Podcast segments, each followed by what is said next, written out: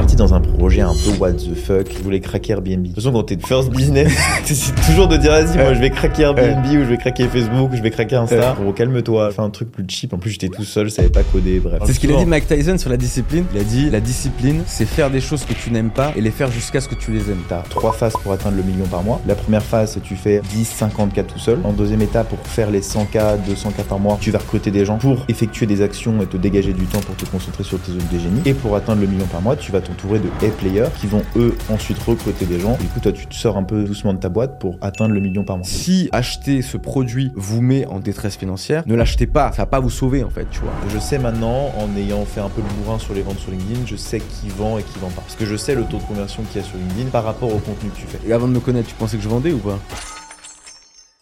Salut à tous pour ce nouvel épisode du podcast qui a toujours pas de nom. Aujourd'hui, je reçois pour la 88e fois Kevin Dufresne, dit le boss du bossistan. Le concept est simple. Euh, on a donc moi j'ai tiré, enfin j'ai écrit 10 sujets. Kevin a écrit 10 sujets, donc de 1 à 10. Chacun tire euh, un numéro entre 1 et 10 et l'autre lui dit le sujet euh, qu'il qu'il avait écrit correspondant et après on fait free flow là-dessus. Exactement. Bah, merci Thibaut. Du coup, si vous avez vous aussi des idées, n'hésitez pas à nous les donner en commentaire. On va en sectionner quelques-uns. C'est un petit jeu qui pourrait être cool aussi. Ouais.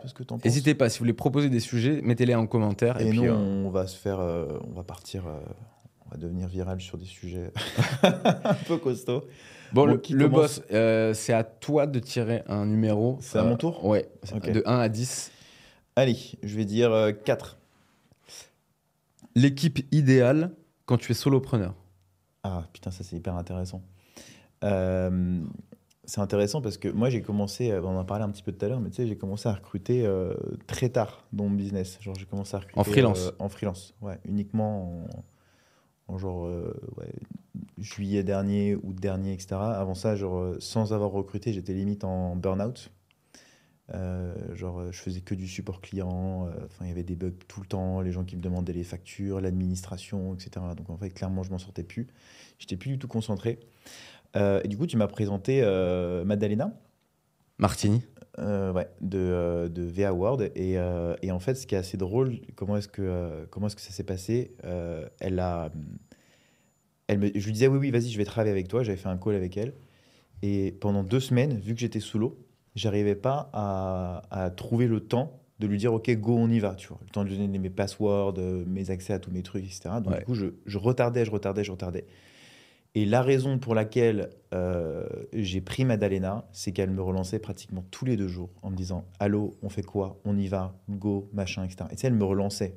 Et elle me, elle me, je repassais du coup la priorité tous les jours euh, de Madalena au-dessus. Et je pense que si elle n'avait pas fait ça, bah, j'aurais pris encore plusieurs mois avant de, avant de déléguer. Et ça m'a donné euh, le, le, le, Comment dire le, Ça m'a tout de suite donné le, le déclic à savoir quel type de personne je voulais dans mon équipe quand tu es solopreneur. Parce que quand tu es solopreneur, tu es souvent euh, très concentré. Et du coup, tu as besoin de personnes qui sont, euh, qui sont attentionnées envers toi, tu vois, et qui vont vouloir ton bien. Dans le cas de Madalena, bien sûr, c'est du business, tu vois, etc. Mais il y a beaucoup de gens qui auraient euh, relancé une fois et après, ils auraient abandonné le truc, tu vois. Elle, Madalena, elle n'a pas lâché l'affaire, elle m'a demandé les mots de passe, etc. Ça, c'est la première chose. C'est que moi, je pense que dans une équipe de solopreneurs, il faut des gens qui soient proactifs sur les décisions qu'ils prennent, pas uniquement des, exécutants que tu dis de faire euh, X ou Y. Donc il faut des gens euh, bons, quoi, excellents. Ça, c'est la première chose. La deuxième chose que j'ai remarqué, c'est que quand j'ai commencé à essayer de m'entourer de gens euh, bons dans mon équipe pour essayer de faire du montage ou des choses comme ça, en fait, vu que tu es visible, il y a beaucoup de gens qui veulent bosser avec toi. Donc ça, c'est cool. le problème, c'est que tu sais, tu as, as, ce qu'on appelle des A-players les players, c'est des gens qui sont euh, extrêmement compétents et des gens qui sont extrêmement motivés. Bah, explique ça, tiens. Bah, les players, c'est en gros, tu as, as, une courbe comme ça où tu as euh, très motivé moins, très motivé plus, très compétent moins, très compétent plus. ok? Et donc, en fait, un A-player, c'est celui qui est en haut à droite, du coup, sur très, très motivé et très compétent en même temps. Il, y a il, y a une, il y a des phrases que beaucoup d'entrepreneurs américains répètent souvent, c'est qu'en fait, tu as trois phases pour atteindre le million par mois. La première phase, c'est tu fais 10, 50 cas tout seul avec ton business, donc tu fais tes ventes tout seul.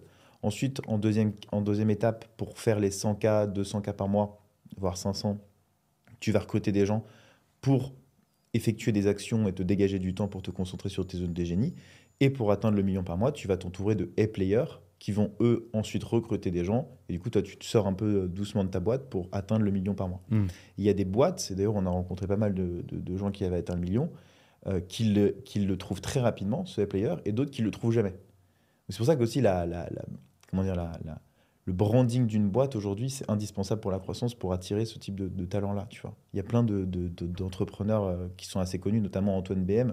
Il parle souvent d'un des mecs qu'il a rencontré sur son groupe Facebook qui s'appelle Félix.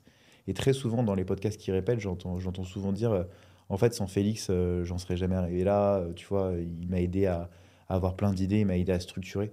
Parce qu'en fait, le truc, c'est que quand tu es solopreneur, tu es en sous-performance. Tu vois, toi, tu es en sous-performance. Moi, je suis en sous- sous-performance. je peux te donner un exemple tout con. Mais par exemple, j'ai envoyé zéro email l'année dernière. Tu vois. Et il n'y a personne pendant un an qui a remarqué ça.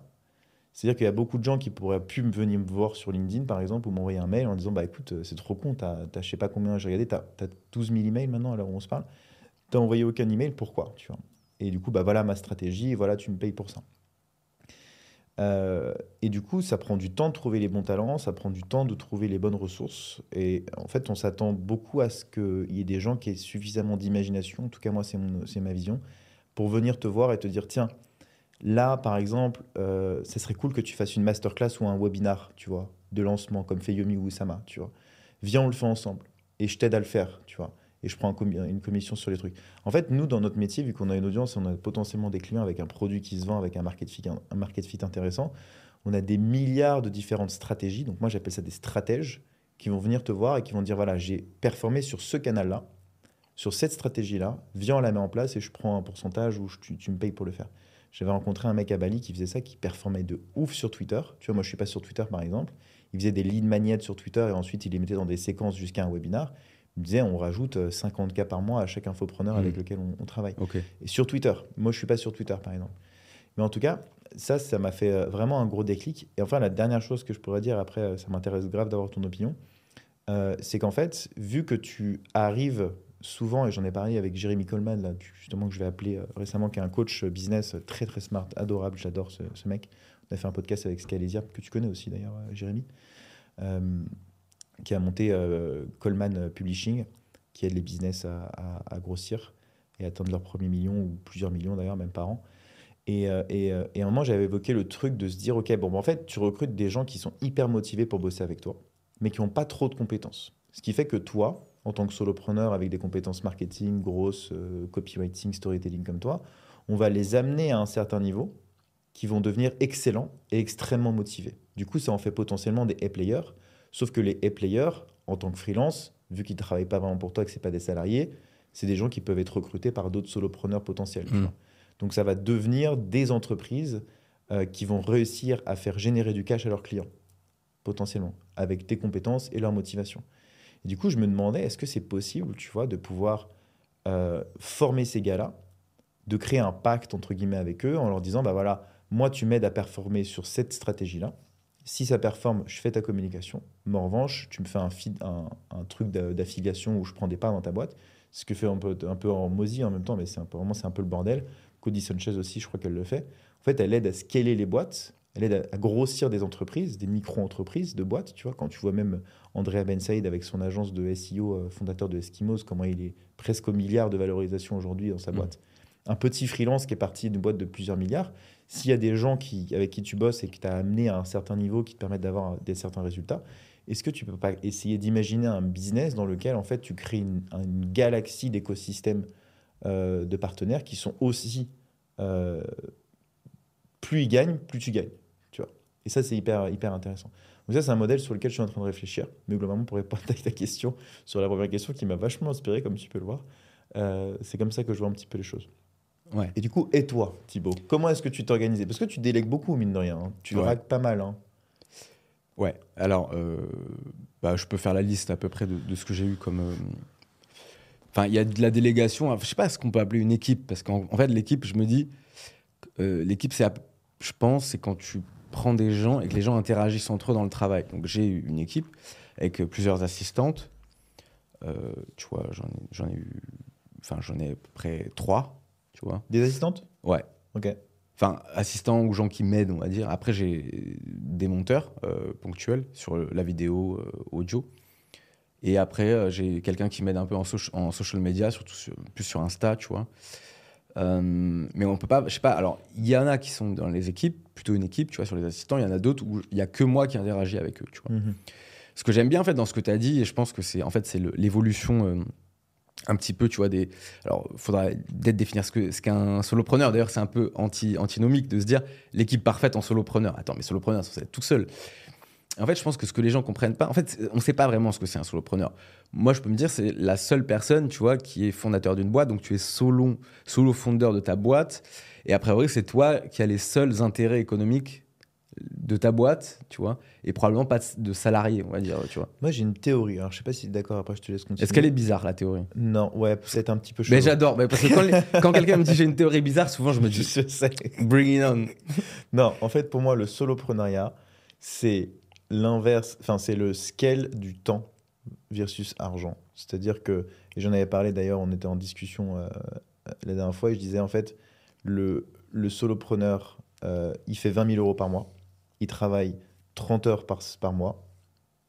Si le mois d'après, il fait le même chiffre d'affaires, mais il, il travaille plus que 10 heures, il a fait de la croissance aussi. Tu vois. Pour moi, c'est ça le solopreneuriat. C'est pas la course à l'argent, c'est la course au temps. Donc en fait, tu peux avoir une équipe qui te permette de gagner le même, salaire, le même salaire en économisant du temps. Qu'est-ce que tu en penses? Ben, je, je sais pas trop, c'est pour ça qu'en fait, la, tu vois, le- la dénomination, euh, c'est pour ça que moi j'ai appelé ça les punks du web, parce qu'au final, en fait, que tu sois, parce qu'au final, que tu sois seul ou que tu sois deux fondateurs, tu vois, tu es dans les mêmes ordres de grandeur financiers à peu près, et c'est pas parce que tu es deux que tu es une start-up, tu vois. Alors, Mm. qu'est-ce qu'on dit? Tu es une PME Internet? Enfin, je sais pas, tu vois. Euh, c'est un peu compliqué. On pourrait trouver des termes. Peut-être une PME Internet, je sais pas. Tu vois. Moi, j'ai utilisé les punks du web. Soit un fondateur, deux fondateurs. Tant que tu n'as pas prévu d'avoir une croissance de scale exponentielle, comme une startup, euh, ben, je me dis que tu es dans les du web, solopreneur. Après, euh, tu vois, est-ce que si tu as un salarié, tu es encore un solopreneur? Je sais pas. En fait, pour moi, le terme solopreneur avance. En fait, c'est. Je pense que c'est pour se dédouaner un peu du freelancing, où en fait, euh, beaucoup de startups se disaient Oui, mais euh, moi, je ne suis pas freelance, nous avons une équipe, nous avons un projet, et se dire On crée quelque chose, tu vois, qu'on peut vendre. Alors qu'on se dit Ouais, les solopreneurs, ils peuvent rien vendre, parce qu'il y a pas. Leur boîte n'a pas d'actifs, ce qui est faux. hein. Tu vois, il y a plein de, gens qui ont vendu leurs médias, euh, genre MrBeast ou des mecs comme ça.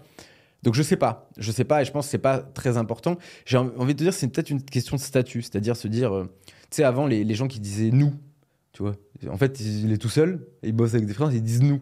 Oui, nous, euh, bah, chez euh, blabla, tu sais, chez, ils vont donner un nom. Mais en fait, le, nom, c'est toi. En fait, c'est et en fait, je pense que certaines personnes, au contraire, essaient de donner un nom pour se donner du, du courage, de la force, euh, tu vois, de l'autorité. Euh, je vois, je peux inventer un nom, on va appeler ça euh, S17, tu vois. Ouais, chez S17, nous. Alors qu'il n'y a que un mec chez lui. Mais pourquoi Ouais. tu t'appelles pas Kevin Dufresne, tu vois? Pourquoi tu fais pas de ton nom une marque, en fait? Pour la valorisation, peut-être. bah pff, oui, mais bon, souvent c'est du bullshit, tu vois. Et Mm. puis il suffit de faire une recherche rapide pour voir si le mec il a un, un projet qui a un nom et qu'il est tout seul derrière, c'est bizarre, tu vois. Mm. J'ai pas plus de. Mais en tout cas, je pense faut. pour un nom, alors pour un solopreneur, t'es plus pour un nom euh, inventé. Tu vois, par exemple, euh,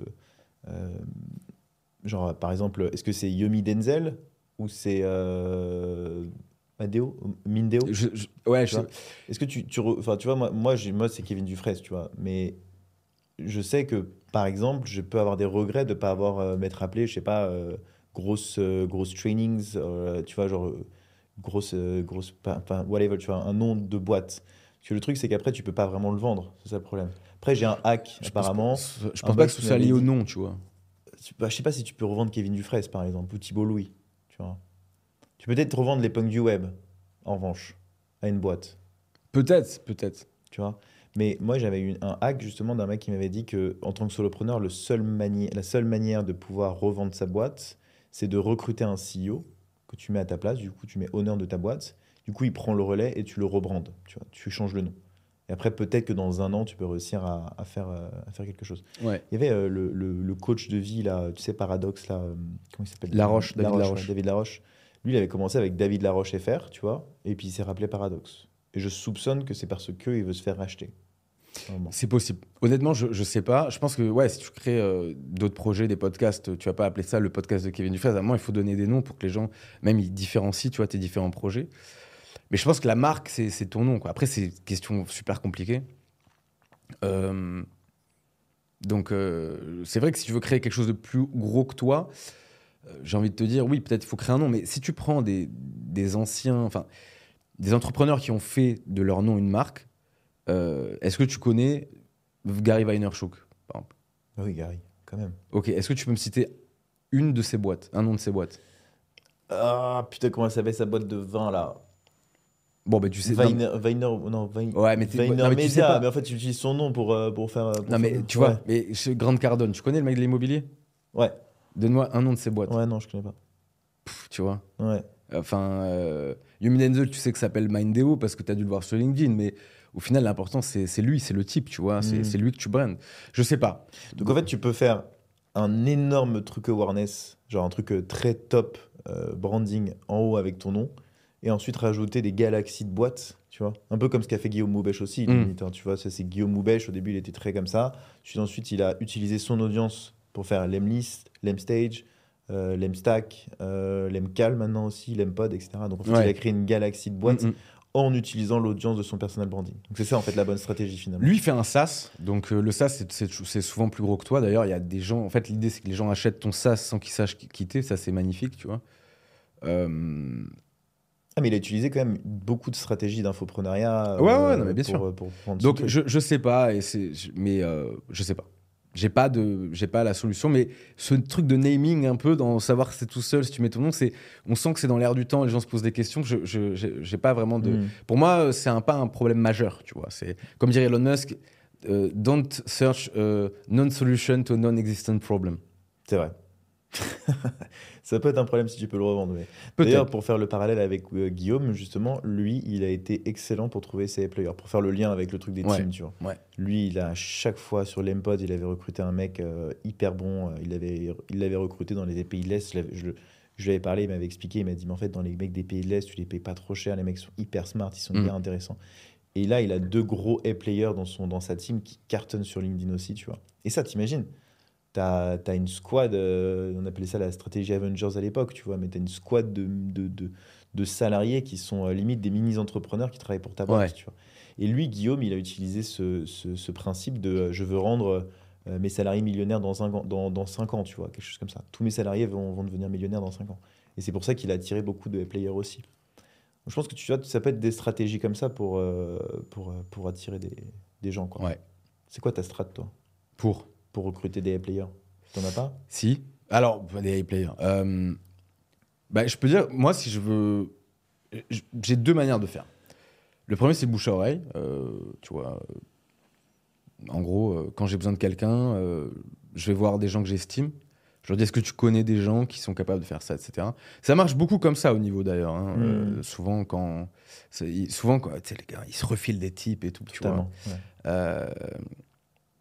Tu sais, je pense que d'ailleurs, les meilleures offres d'emploi ou en freelancing, elles sont pas disponibles sur les, les job boards, tu vois. Et, euh, et, je pense, le, et le truc le plus important, c'est ta marque personnelle. Euh, tu vois, tu. Moi, la- la- je, recrute aussi beaucoup sur euh, Story Insta. Et euh, je- en fait, je fais pas plus que je fais une story Insta, je peux avoir 50 personnes qui viennent, tu vois. Hmm. Sur des tally, moi j'utilise tally.so. Ouais. Euh, Mais t'as pas de process structuré pour recruter, tu vois. Par exemple, moi j'ai un, un pote à moi qui est un infopreneur assez successful et tout. Lui, il a vraiment un process où, euh, tu vois, il pose des questions, il a un formulaire à remplir de 30 minutes, il fait des études de cas. non, Euh, non, non. Tu vois, nous, on est beaucoup plus au feeling, quoi, tu vois. Et est-ce que finalement c'est une bonne méthode? Je pense pas. Euh, Mais euh, En fait, je me rappelle, tu vois, déjà, c'est pas une offre d'emploi, c'est une offre de freelance. En fait, je me rappelle, moi, de comment c'était galère. D'ailleurs, je pense que si les boîtes, elles ont besoin de faire autant de process de recrutement, c'est parce que les gens ne montrent pas assez leur travail, les salariés. Je donne un exemple. Imagine, au lieu de- d'arriver avec un, tu vois, parce que parfois, tu, tu, tu, tu, vois, tu, tu apply à, à quelque part, ils te demandent des lettres de reco ou des choses comme ça. Et, il suffit qu'il y ait une ou deux personnes qui te connaissent, en fait, ça apaise direct truc. Les gens se disent, ah, lui, il est validé par un tel et un tel qu'on connaît, tu vois, il est bon. il y a beaucoup aussi, euh, ils payent les salariés de, parfois. Ils gagnent 1000 euros sur un recrutement. Ouais, mais exactement, c'est super difficile. Et ça, c'était une idée de David Perel. Il avait dit, euh, franchement, au lieu d'à chaque fois fa- faire des, euh, tu vois, des apply, tu vois, euh, à un nouveau job, et, c'est par exemple de faire un, podcast individuel en 10 épisodes, tu vois, sur euh, voilà, vos expertises ou vos idées ou un truc comme ça. Et juste montrer, tu vois, un, projet que tu as fait, en fait. Et je pense que faut créer un, projet, ou, tu vois, quelque chose où tu montes ton travail sans avoir à le démontrer à chaque fois, à chaque, chaque nouvelle, tu vois, effort de recrutement. Et je pense en fait qu'une fois que tu es bon et que tu montes ton travail, je pense qu'au bout d'un moment, quand tu crées du contenu, etc., quand tu es bon, le, le- la majorité des, des, des opportunités viennent à toi, en fait. Quand tu es bon, je pense. Hmm. Mais je pense qu'il y a beaucoup de gens qui sont pas super bons, qui font du contenu. Et je pense qu'il y a beaucoup de gens très forts qui n'en font pas, souvent par le syndrome de l'imposteur. Euh, tu sais, qui se disent, ouais, qu'est-ce que je vais apporter au monde, c'est bouché, etc. C'est pas pour moi. Ça, c'est autre chose. Ça, Moi, j'en entends beaucoup des gens qui disent non, mais j'aime pas. Comme si en fait faire du contenu c'est quelque chose que t'aimais, tu vois. Ouais, Genre, ça, c'est comment, genre, euh, ouais, moi, j'aime pas, tu vois, par exemple, là, c'est marrant, mais regarde, on est samedi. Tu vois, ouais, on a autre chose à foutre euh, d'être dans le podcast Mm. ici, même si moi, je kiffe. hein, Ouais. Mais en fait, au début, même d'être devant les caméras, j'étais stressé, j'étais pas bien, ça me Ouais. saoulait. Donc, les premiers éléments que tu fais au début, c'est ça, le truc qui est ouf, c'est que les gens, ils croient trop que ce qu'on fait, c'est des trucs qu'on kiffe, alors qu'il y a beaucoup de choses qu'on fait dans la journée qu'on kiffe pas, tu vois. Genre, euh, par exemple, bah, tu parles du recrutement, mais moi, ça me saoule d'être en call pendant une heure, tu vois, avec euh, à essayer de coacher des gens et leur dire quoi faire, tu vois. Je préfère être tout seul dans mon coin et passer mon temps à essayer de gringer des, des hacks ou essayer de trouver des Mhm. moyens d'acquisition un peu marrants. Je pense que ça, c'est ça la différence entre un bon entrepreneur et un mauvais entrepreneur. C'est que le mauvais entrepreneur va penser que tout ce qu'il doit faire, il, il va l'aimer. Et un bon, un, mauvais entrep- un bon entrepreneur va faire des choses qui doivent être faites, même s'il les aime pas, tu vois. Et qui va continuer de les faire jusqu'à ce qu'il les aime, tu vois. C'est ça la discipline. Par exemple, non mais on en parle c'est ce qu'il a dit Mike Tyson sur la discipline. Vas-y, dis-moi. Euh, je l'ai fait en français, mais il a dit euh, la discipline, c'est faire des choses que tu n'aimes pas et les faire jusqu'à ce que tu les aimes. Exactement. Bah ouais, bah, totalement. Le GOAT, hein, Mike Ouais. Tyson. Mais Ouais. Moi, c'est ce que je fais. Tu vois, par exemple, le sport depuis, euh, depuis euh, un mois, deux mois, euh, je me suis vraiment mis, j'y vais 4-5 fois par semaine, tu vois. Parfois, ça me saoule, tu vois. Après la journée de taf, j'ai la flemme, ou même le matin, tu vois. Ouais. Parfois, j'y vais, j'ai la flemme, je me sens pas bien et tout. Et en fait, dans ma tête, je me, je me hack en me disant, j'ai pas le choix. Et, et je pense qu'il y a des techniques pour hacker son, son, son, comment dire, son, sa discipline. C'est, par exemple, bah là, tu vois, on a un studio de podcast, ça fait partie d'un hack de discipline. C'est-à-dire que plutôt que d'a- d'aller euh, mettre ses, ses, lampes, configurer sa caméra, euh, faire les setups, faire le micro, etc., dans sa chambre, etc., ça, prend du temps. Je pense qu'il faut diviser, il faut réduire au maximum les frictions, tu vois. Ou alors se, se, comment dire, se punir de pas faire des choses. Par exemple, tu vois, tu prends un coach sportif. Euh, moi, c'est ce que j'ai, j'ai un coach sportif. Et, parfois, et j'ai un coach le mardi à 9h30. C'est tôt 9h30 hein, pour un solopreneur, c'est un peu tôt. Ouais. Et en fait, genre, si j'y vais pas, je perds 50 balles. Donc, Jacques, je- genre, ma flemme me coûte 50 balles. En vrai, 50 balles, voilà, ça fait chier, c'est un bon resto, tu vois. Mais le fait de me dire, vas-y, tu vois, c'est les 50 balles de punition qui sont suffisantes pour m'aider à faire quelque chose. Tu vois ce que je veux dire? D'ailleurs, il y avait un- il y avait un- il y avait un mec qui avait dit ça, je sais plus qui c'était, qui disait que euh, pour avoir une bonne discipline, il faut s'imposer des, des, des, euh, des, des- comment dire, des... euh, Des incentives négatifs? Ouais, Des incentives genre en mode, si tu te dis, il faut que tu lances par exemple 10 épisodes de podcast en un mois et que tu en as enregistré que 8, faut que le mois suivant, tu dises, ok, bah, vu que j'en ai enregistré que 8 et j'ai pas accompli mes objectifs, là, le mois prochain, j'en fais 15. Tu vois Mm. Donc tu te punis d'en rajouter 5 Ouais. parce que tu en avais 8 la, la, la dernière fois. Est-ce que toi, tu fonctionnes comme ça ou pas du tout? Alors, pour rebondir sur ce que tu as dit tout à l'heure, tu as dit un truc intéressant. Tu as dit, en fait, de recruter un DA player ou un A player qui va gérer le truc. Je pense que quand tu as une audience, en fait, au bout, le, le but, c'est que tu. C'est un peu bizarre ce que je veux dire, mais c'est que tu recrutes. Toi, tu t'appelles Kevin Dufresne.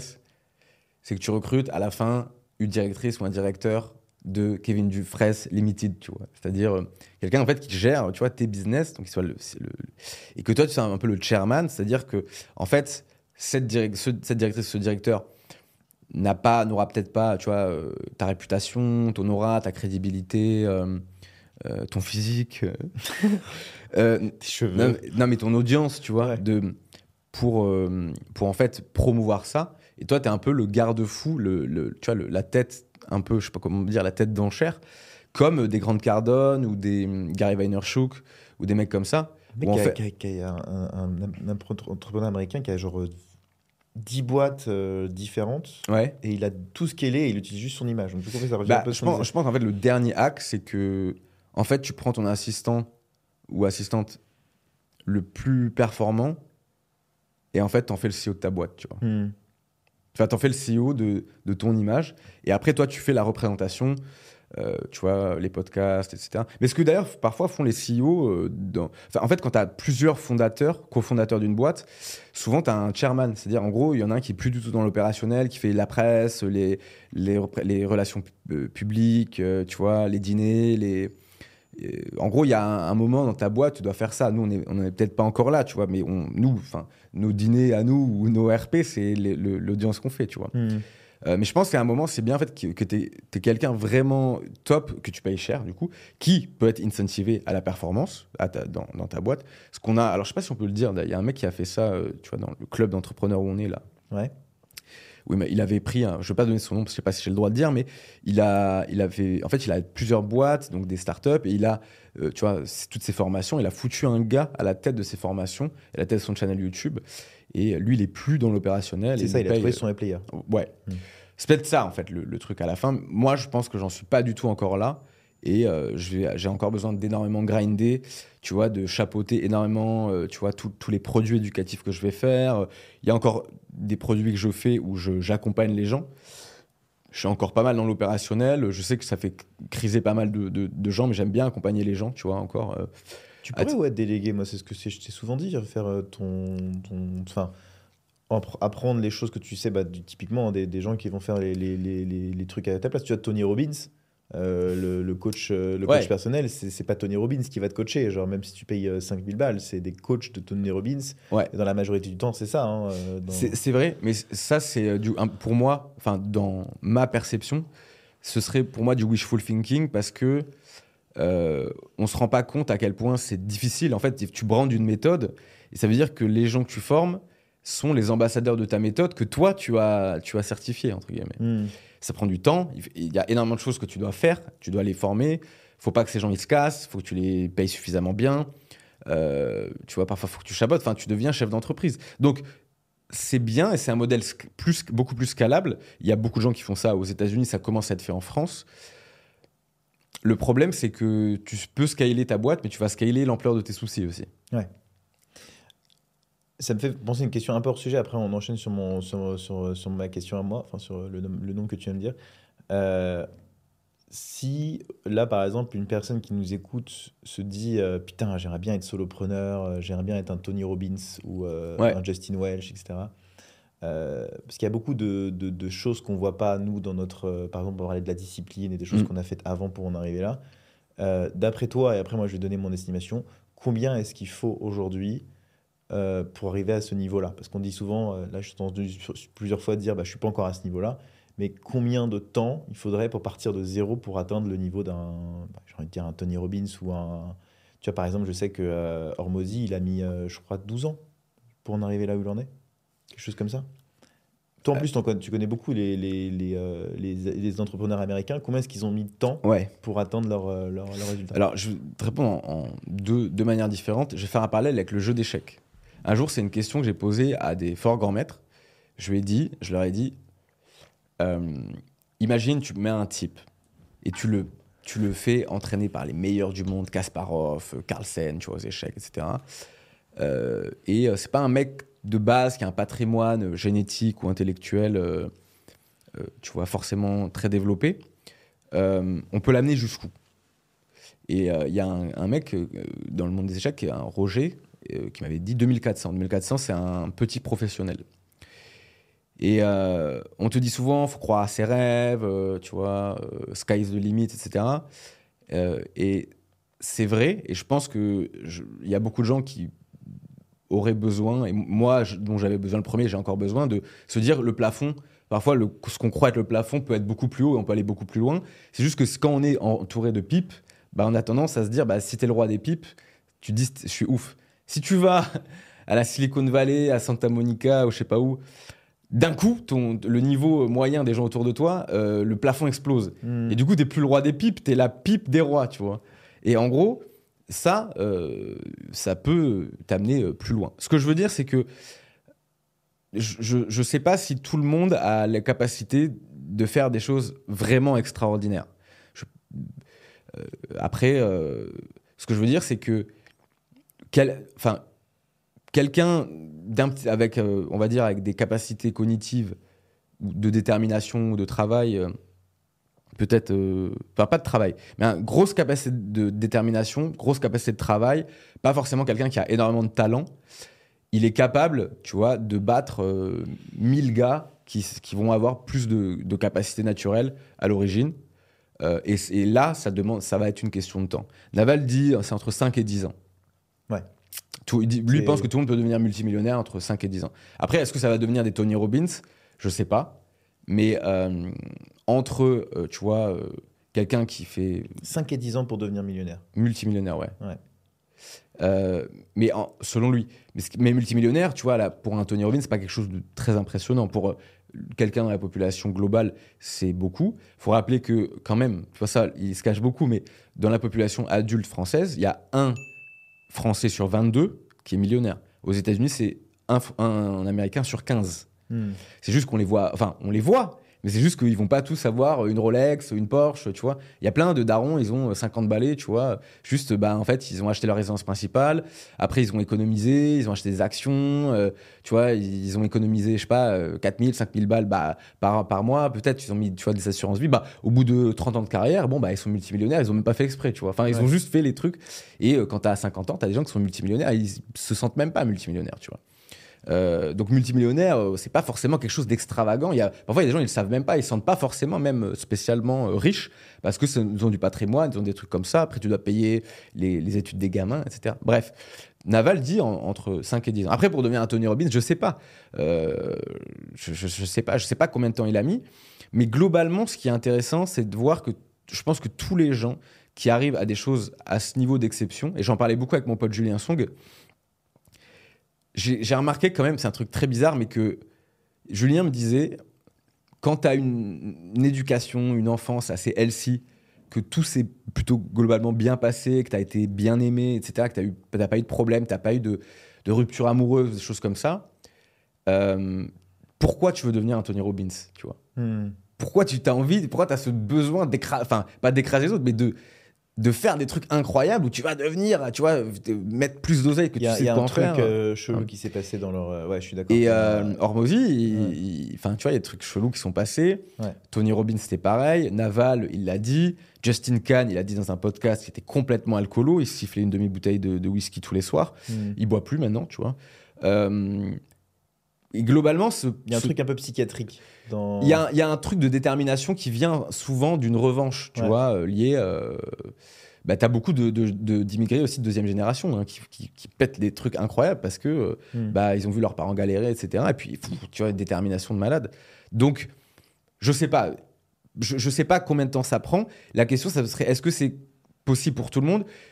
Il y a une phrase sur laquelle je suis plus d'accord c'est si tu vises la lune, tu tombes dans les nuages, dans les étoiles. C'est que euh, même si tu. Tout le monde n'a pas besoin d'être Tony Robbins, mais entre. Tu vois, quelqu'un qui fait rien de sa vie et qui, qui boit de la bière et joue à la console toute la journée sur son euh, couch, et euh, un gars qui devient Tony Robbins ou Obama ou ce que tu veux, t'as euh, des, des- des- t'as 10 000 niveaux, tu vois. Hmm. Et euh, si tu n'arrives pas au niveau euh, 9800, 9985 de, de, tu vois, de Robbins, mais que tu arrives au niveau 7000, tu es peut-être déjà un GOAT, tu vois, du Ouais.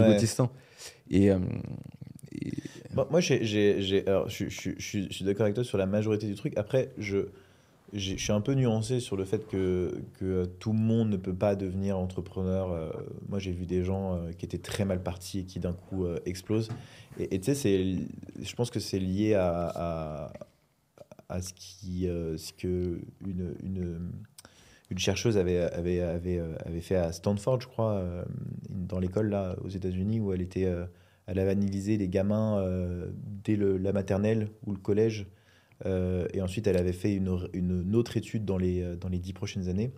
Et elle s'était rendue compte qu'il y avait deux catégories de personnes, les fixes et les grosses mindset. Ah oui, gross mindset, Ouais. fixed mindset, ouais. Et, et en fait, euh, si tu lis cet, cet argument-là, et c'est assez intéressant parce que fixed mindset, c'est des gens qui disent je peux pas, je sais pas, je j'y arriverai pas, ce genre de choses, qui ont beaucoup de mal avec l'échec, donc ils vont faire tout pour tout faire par- parfait.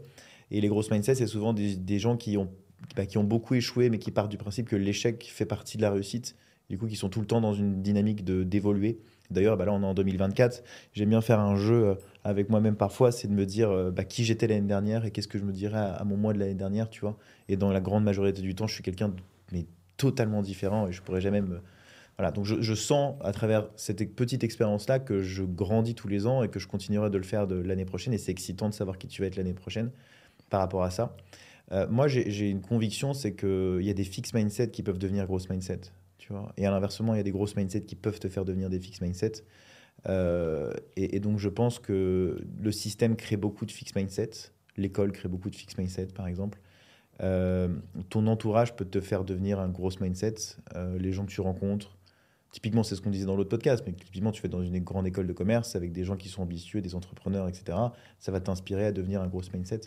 Donc, certains vont prendre plus de temps que d'autres, mais je suis assez convaincu que même si aujourd'hui, euh, t'as pas l'état d'esprit qu'il faut, il faut travailler dessus. Quoi, tu vois. Je pense qu'avec un bon état d'esprit, une bonne confiance en soi, avec un coach, tout ce qui est coach en ligne, des choses comme ça, je trouve que c'est super. Moi, c'est pas mon métier, donc euh, genre, pas à le faire, par exemple, de coacher des entrepreneurs à devenir meilleurs.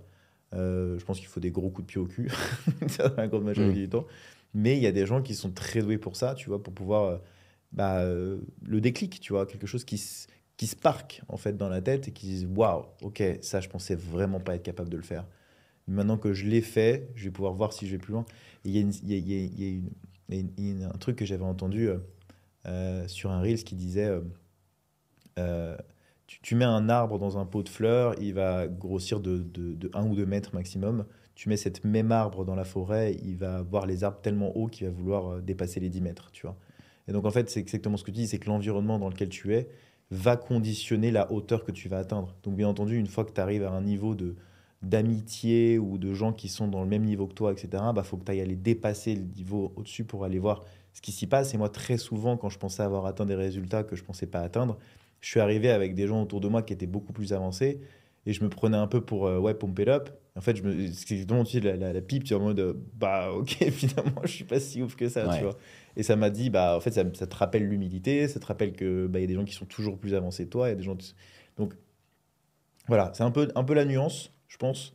Euh, il y a des gens qui sont fixes qui peuvent devenir grosses et, qui peuvent euh, s'en sortir et créer du contenu. Est une par exemple tous les gens que je connais dans la création de contenu euh, que j'ai rencontrés euh, sur LinkedIn, des gens comme ça, sont tous des grosses mindsets. On se connaît tous ensemble, tu mm. vois, et c'est pour ça qu'on s'apprécie autant aussi. Euh, et donc rien que le fait de créer du contenu, se montrer visible, t'attire dans un nouveau monde, tu vois. Ça me fait beaucoup penser à, tu vois, la, réaction à, face à, l'injustice. en fait, tu as deux réactions. Tu as la résignation ou tu as la révolte. Je pense que c'est la même chose par rapport euh, à son destin, tu vois. On, a tous une voix intérieure, tu vois. Et cette voix intérieure, tu vois, elle peut être euh, cultivée ou elle peut être étouffée. Et c'est une voix intérieure qui, où tu t'es toujours dit, les, les originaux, ils vont jamais euh, fitter. tu vois, tu te dis, voilà, je dois faire des choses différentes, je dois sortir de mon patelin, etc.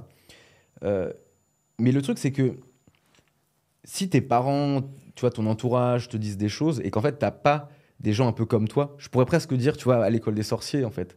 Si tu es en fait un sorcier et que tu es entouré de moldus, tu vas toujours avoir l'impression que tu es bizarre et tout le monde va toujours essayer de te ranger parce que sinon tu vas être un peu chelou, ce qui passe avec Harry Potter. Et en fait, Harry Potter, là où il sent le mieux, c'est quand il est avec les sorciers. Tu vois, c'est un truc un peu bizarre ce que je veux dire, mais sur le gros, c'est le fixed mindset. Mais je pense que un sorcier, euh, tu vois, entre guillemets, qui aurait une voix intérieure qui est étouffée, si il euh, y a personne qui vient le chercher à un moment, il va se dire, à un moment, il peut se dire que lui, c'est le problème. Il va essayer de se ranger. Il va essayer de, de, de, tu vois, dans la société euh, avec, euh, tu vois, les moldus. Et il est capable aussi de, de se dire, tu vois, que c'est lui le problème et se ranger. Et ranger cette voix intérieure qui, en fait, était son plus gros atout. Tu parlais de l'école. je pense que cette voix intérieure, il y a des moments où j'ai commencé à la ranger vers mes 21, 22, jusqu'à mes 25 ans.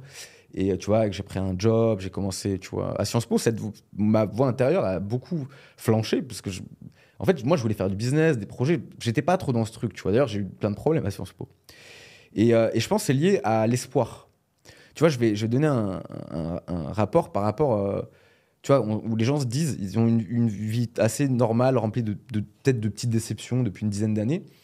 Et en fait, il y a un moment où ils se disent, euh, tu vois, à chaque fois qu'il y avait une opportunité, ça les remplissait d'espoir.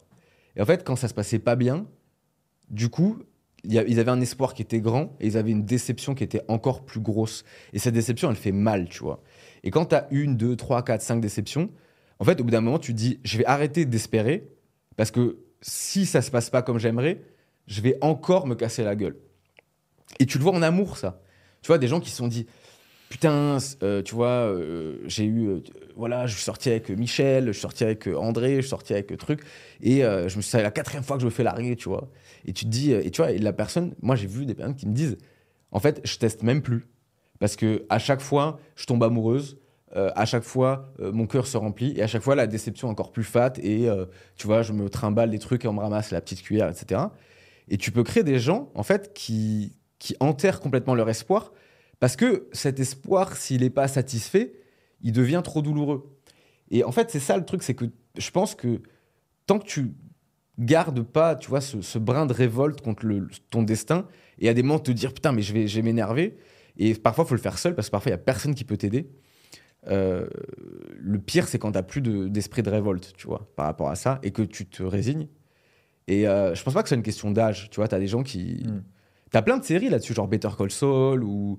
Euh, tu vois, c'est que- quelle autre série? Bah, Tapi, Bernard Tapi, quand tu vois le truc de Tapi, mais c'est sa famille, elle en a marre, tu vois. Il, tu vois, il trompe sa nana, il se met avec une autre nana. Euh, tu vois, ces nanas, combien de fois lui dit Ah, ça va durer combien de temps tes conneries, etc. Tu vois, sa première nana, Mm. euh, lui disait ça va durer combien de temps tes conneries, j'en ai marre, etc. Et sa deuxième nana, elle avait l'air beaucoup plus, euh, tu vois, à le, à le soutenir dans ses conneries. Il y a plein de fois où il se retrouve, tu vois, sur la paille. Ouais. Mais lui, il a jamais, enfin, on croit, tu vois, qu'il a jamais vraiment douté. Parce qu'il avait ce truc, tu vois, super déterminé. Au début, il voulait être chanteur. Bon, bah, tu vois, il s'est pris une tarte, ça n'a pas marché. Après, il a Beaucoup essayé de gens auraient arrêté Ouais. à ce niveau-là et, Et, auraient, euh, auraient abandonné leur carrière. t'as- mais et- t'as- combien de fois ça lui arrivait, tu vois, des trucs. Mais, Mais, mais c'est- je pense que c'est ça, c'est très spécifique chez les gens et je, je pense que c'est un travail à faire chez beaucoup d'humains, c'est d'apprendre à rapidement accepter euh, une douleur, donc rapidement se remettre d'une douleur, tu vois, pas rapidement, en tout cas, c'est mal, c'est mal exprimé, en tout cas, se remettre tout simplement d'une douleur. Parce que je pense que les choses les plus difficiles qui t'arrivent dans la vie ouvrent des portes euh, nouvelles euh, dans le futur. Tu vois, moi, toutes les choses horribles qui me sont arrivées dans la, dans la vie, euh, que ce soit bah, la perte de mon argent, la perte d'un proche, tout- toutes ces choses-là ouvrent une nouvelle perspective de ta vie et du coup te permettent de faire des choses encore plus extraordinaires. Tu vois, ce que disait un peu Tony Robbins, il a dû avoir des trucs horribles qui lui sont arrivés dans la vie, mais sans ces trucs horribles qui lui sont arrivés Mhm. dans la vie, c'est ce qui fait ce qu'il est aujourd'hui, tu vois. Et je pense qu'il faut réussir à, et j'étais totalement contre ça quand j'étais jeune, mais réussir à, se dire et avoir de l'espoir dans les choses difficiles. Bon, après, il y a des gens qui sont à la guerre, etc. Tu vois, genre, ça, c'est dur de voir de l'espoir quand tu te reçois des, des roquettes dans la gueule tous les jours. Mais en tout cas, nous, dans notre vie, dans notre train-train quotidien de- de- d'occidentaux, euh, voilà, qui, ont, qui, qui avons un peu, un peu tout ce qu'on veut, essayer de voir dans la douleur quelque chose de, beau qui va en ressortir après. Tu vois Ouais, mais clairement.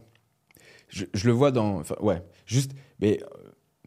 euh, tu vois, tu vois le- l'image des entrepreneurs, etc. Tous les investisseurs, tous les gens te disent ne montre pas tes faiblesses. Tu vois, les investisseurs, ils disent toujours aussi haut ne montre jamais quand ça va mal, quand le bateau tangue. Montre-le que quand ça crache et, fais une apologie, tu vois.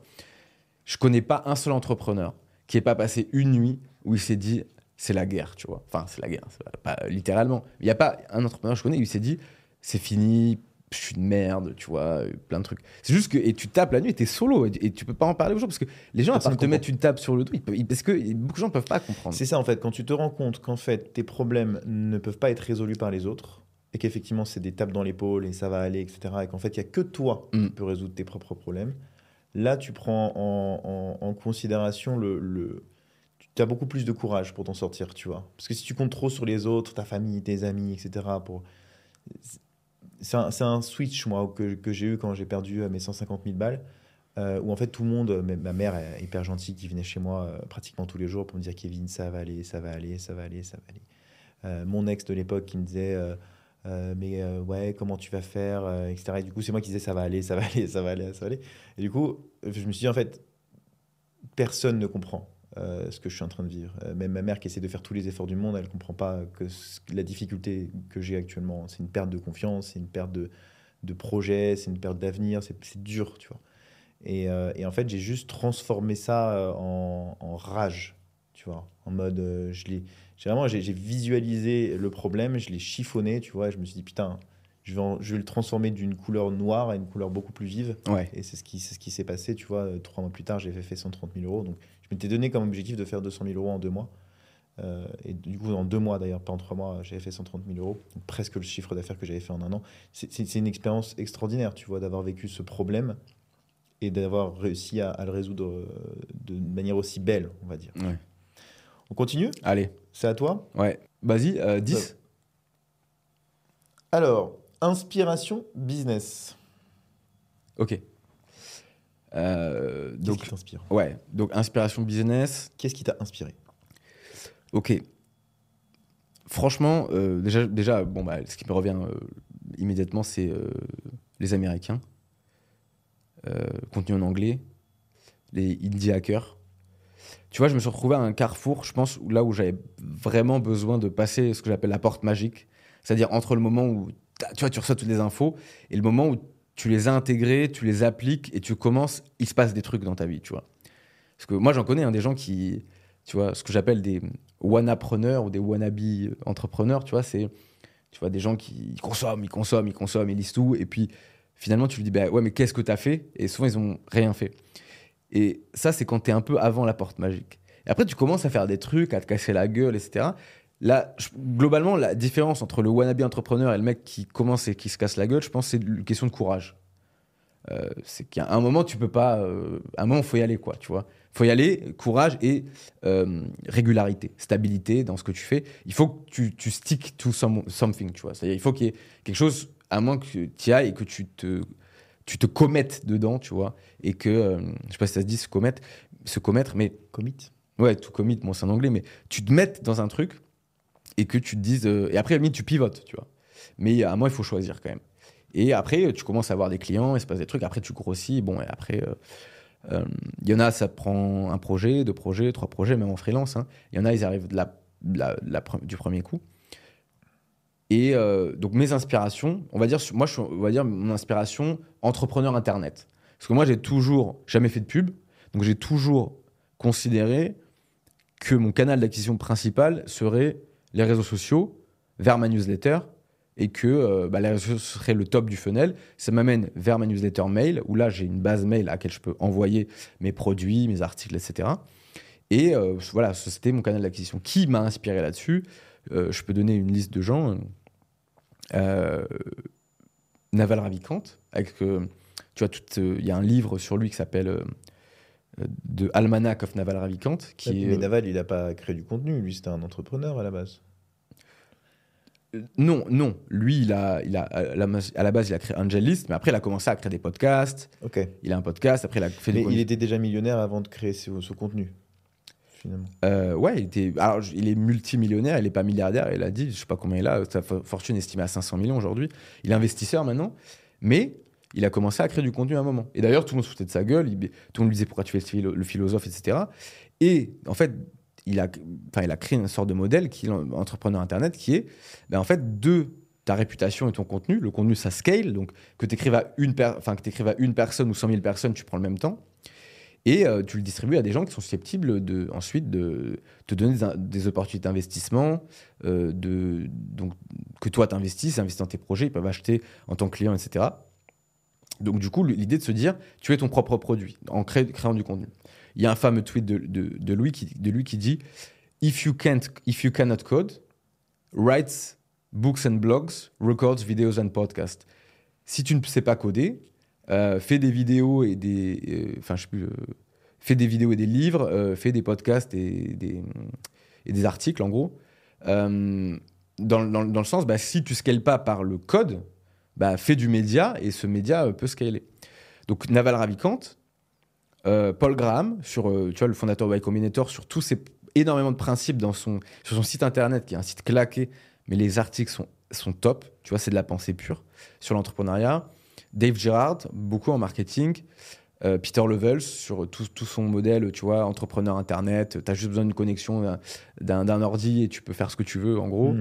Euh, J'aime bien Daniel Vassalo sur les small bets, où en fait il déteste, enfin tu vois, tous les modèles des startups d'ici, et il dit qu'en gros, euh, tout n'est pas obligé d'aller à la faillite. Quoi. En fait, il faut plus équilibrer ses, euh, tu vois, ses, ses paris, ses projets. Lui, il est plutôt pour faire quelques petits projets et euh, tu vois, les- aller de manière lean. hein. il gagne quand même bien du cash. C'est un ancien d'Amazon. Il faisait 500 000 euros par an Amazon. Il a quitté son job pour être solopreneur. Mhm. Il y a hum, Et il y avait Justin Welch, bien sûr, euh, qui a été le, tu vois, le pilier. Dès qu'il écrivait un post sur Twitter, sur LinkedIn, je, je likais et je j'enregistrais immédiatement.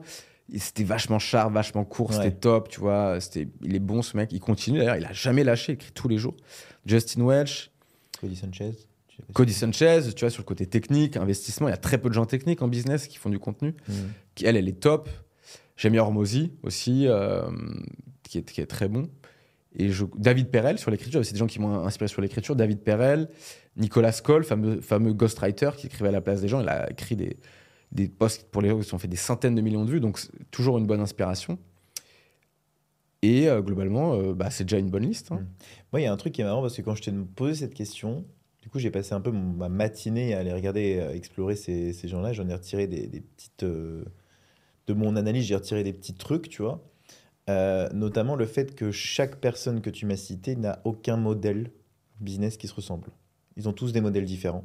Tous un- une manière de voir le business de manière différente. Tu Mm. vois, que tu prends Hormozy, euh, Sanchez, euh, enfin tous ces gars, même le mec qui a créé une communauté, là, j'ai essayé un petit peu regarder, le, le- je me rappelle plus là, le mec des, des, des, des Invest là.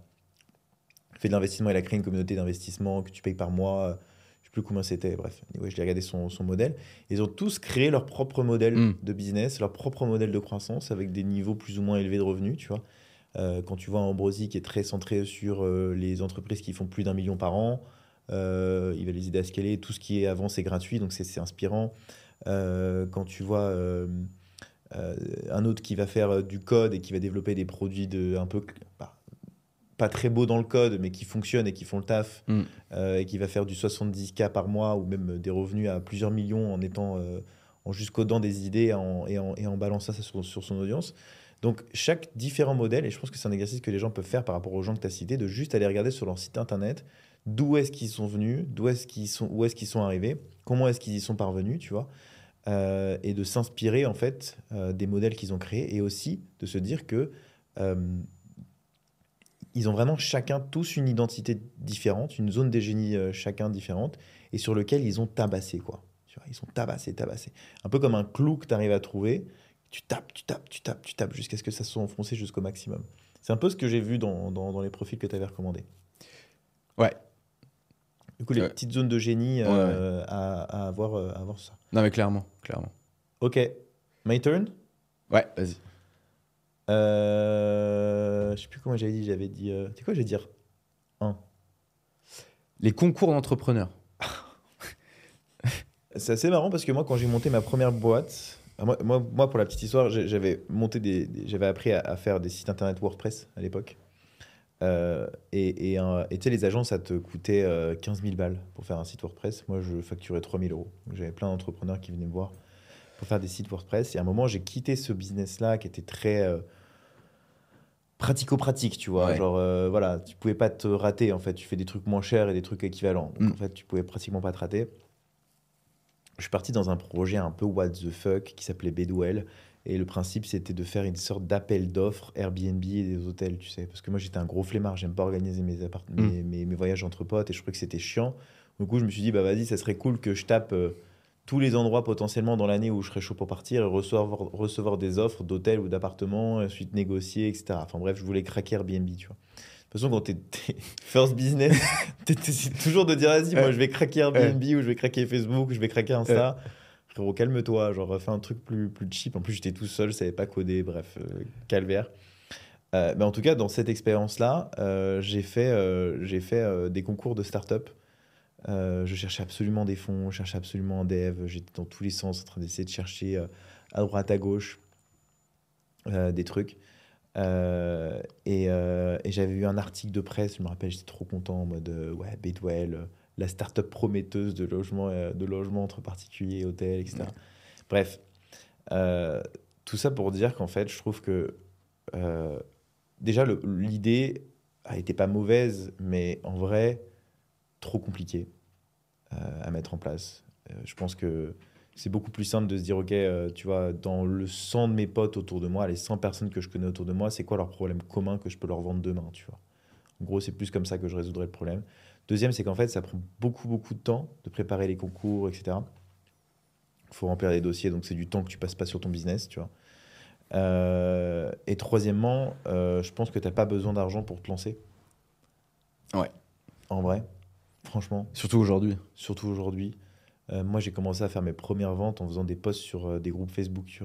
Genre où j'arrivais, euh, hello, j'ai travaillé deux ans à The Family, j'ai décidé de faire une formation en ligne, commentez, et je vous envoie une masterclass gratuite. Et j'avais genre 600 commentaires sur mon post Facebook, juste ça. Pareil, il y avait une, quelqu'un qui voulait faire un, tu vois, un truc tout con, mais comment est-ce que tu... Parce que c'est facile de dire, t'as pas besoin d'argent pour lancer un business, mais, mais les gens comprennent pas fondamentalement le, le principe pour, pour, pour trouver tes premiers clients. Tu vois Il y a, il y a le principe de, OK, une story Insta. Même si tu as 1000 ou 300 personnes tu vois, sur ton compte Insta, tu peux trouver au moins 2-3 consommateurs Mm. parmi tes potes. Moi, mes premiers clients, ça a été mes potes. hein. Ils m'ont envoyé des messages, ils m'ont dit, vas-y, je suis trop chaud, etc. euh, Je prends ta formation. Et ils m'ont soutenu, tu vois. Et, euh, et je pense que les gens, ça, tu vois, ils, sont focus sur en mode, ouais, il faut faire le produit, il faut faire le produit, il faut faire le produit. Tu fais une story Insta, problème, agitation, solution, pour euh, prendre le pass, tu vois, copywriting. Donc, problème, par exemple, je sais pas, nous, dans le podcast studio, c'est... euh, euh, ouais, euh, en 2024, euh, les meilleurs euh, entrepreneurs auront leur podcast. Tous, tous les autres vont mourir. Mm. Tu fais un truc un peu plus tactique comme ça. Euh, agitation, euh, tu dis euh, en 2024, euh, enfin, depuis quelques années, on voit une courbe de croissance du nombre de podcasts. Voici les entrepreneurs qui ont réussi grâce au podcast, X, Y, Z, machin. Enfin bref, tu mets une grosse pression.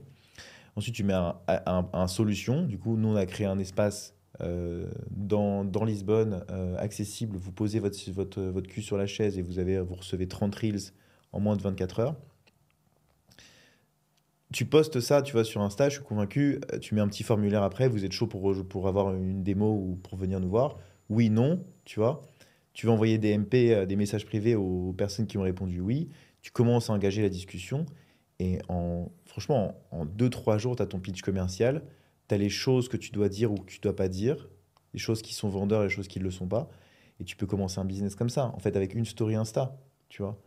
Ou avec un groupe, tu vas parler dans les groupes Facebook. En vrai, tu, Mm. les groupes Facebook, c'est- vraiment sous-côté en- encore aujourd'hui. Sur LinkedIn, encore mieux, tu vois.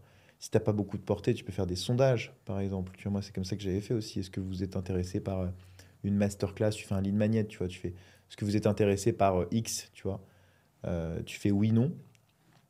En général, les sondages sur LinkedIn, ça être pas mal, tu vois. Donc, tu, récupères, bah, tu récupères les gens qui ont répondu oui ou non à, tes réponses, tu vois, et tu vas commencer à les MP et commencer à vendre.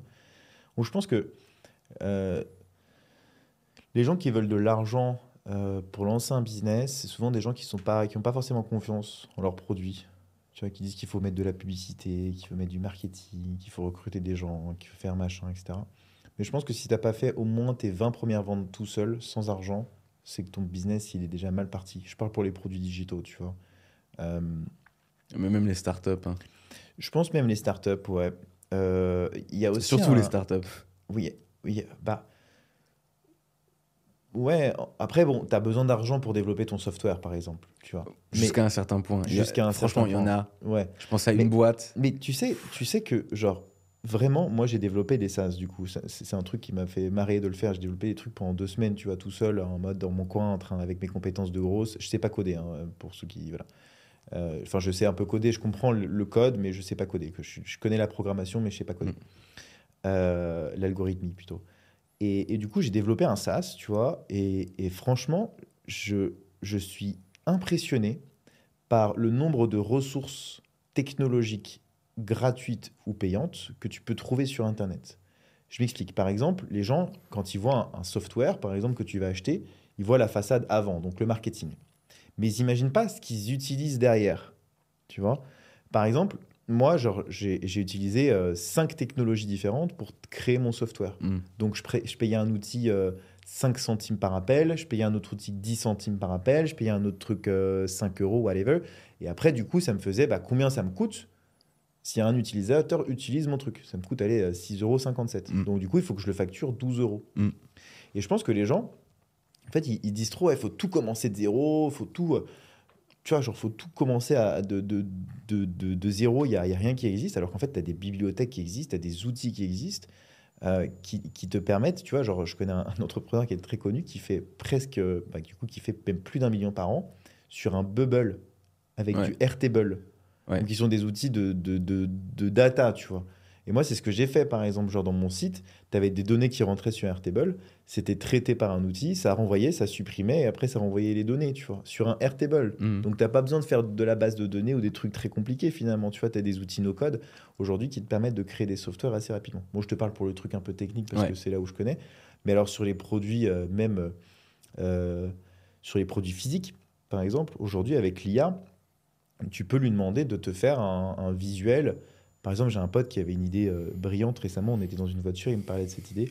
Il me disait Ouais, euh, euh, je trouve qu'à chaque fois que je commande Uber Eats, ma bouffe elle est froide. euh, le packaging c'est du plastique, c'est pas écologique. Un jour, ça m'est arrivé que mon, mon coca chez McDo il s'est renversé sur mes frites, Ouais. ça me saoule, etc. Bref, il m'a dit J'ai envie de créer une box et standardiser tous les packagings qui sont envoyés par Uber Eats. Mm. Donc en fait, il a envie d'aller récupérer les restaurants et leur dire Voilà voilà ce que j'ai créé, est-ce que vous êtes chaud ou pas? Facile en vrai à faire. Enfin, pas facile, mais le market, il est facile à faire. Et le mec, ça faisait genre deux mois qu'il était en train de chercher son packaging, tu vois. Je lui dis, mais je comprends pas. Avant de voir de- le packaging, si ça va marcher, etc., demande à l'IA de t'imaginer un packaging comme ça.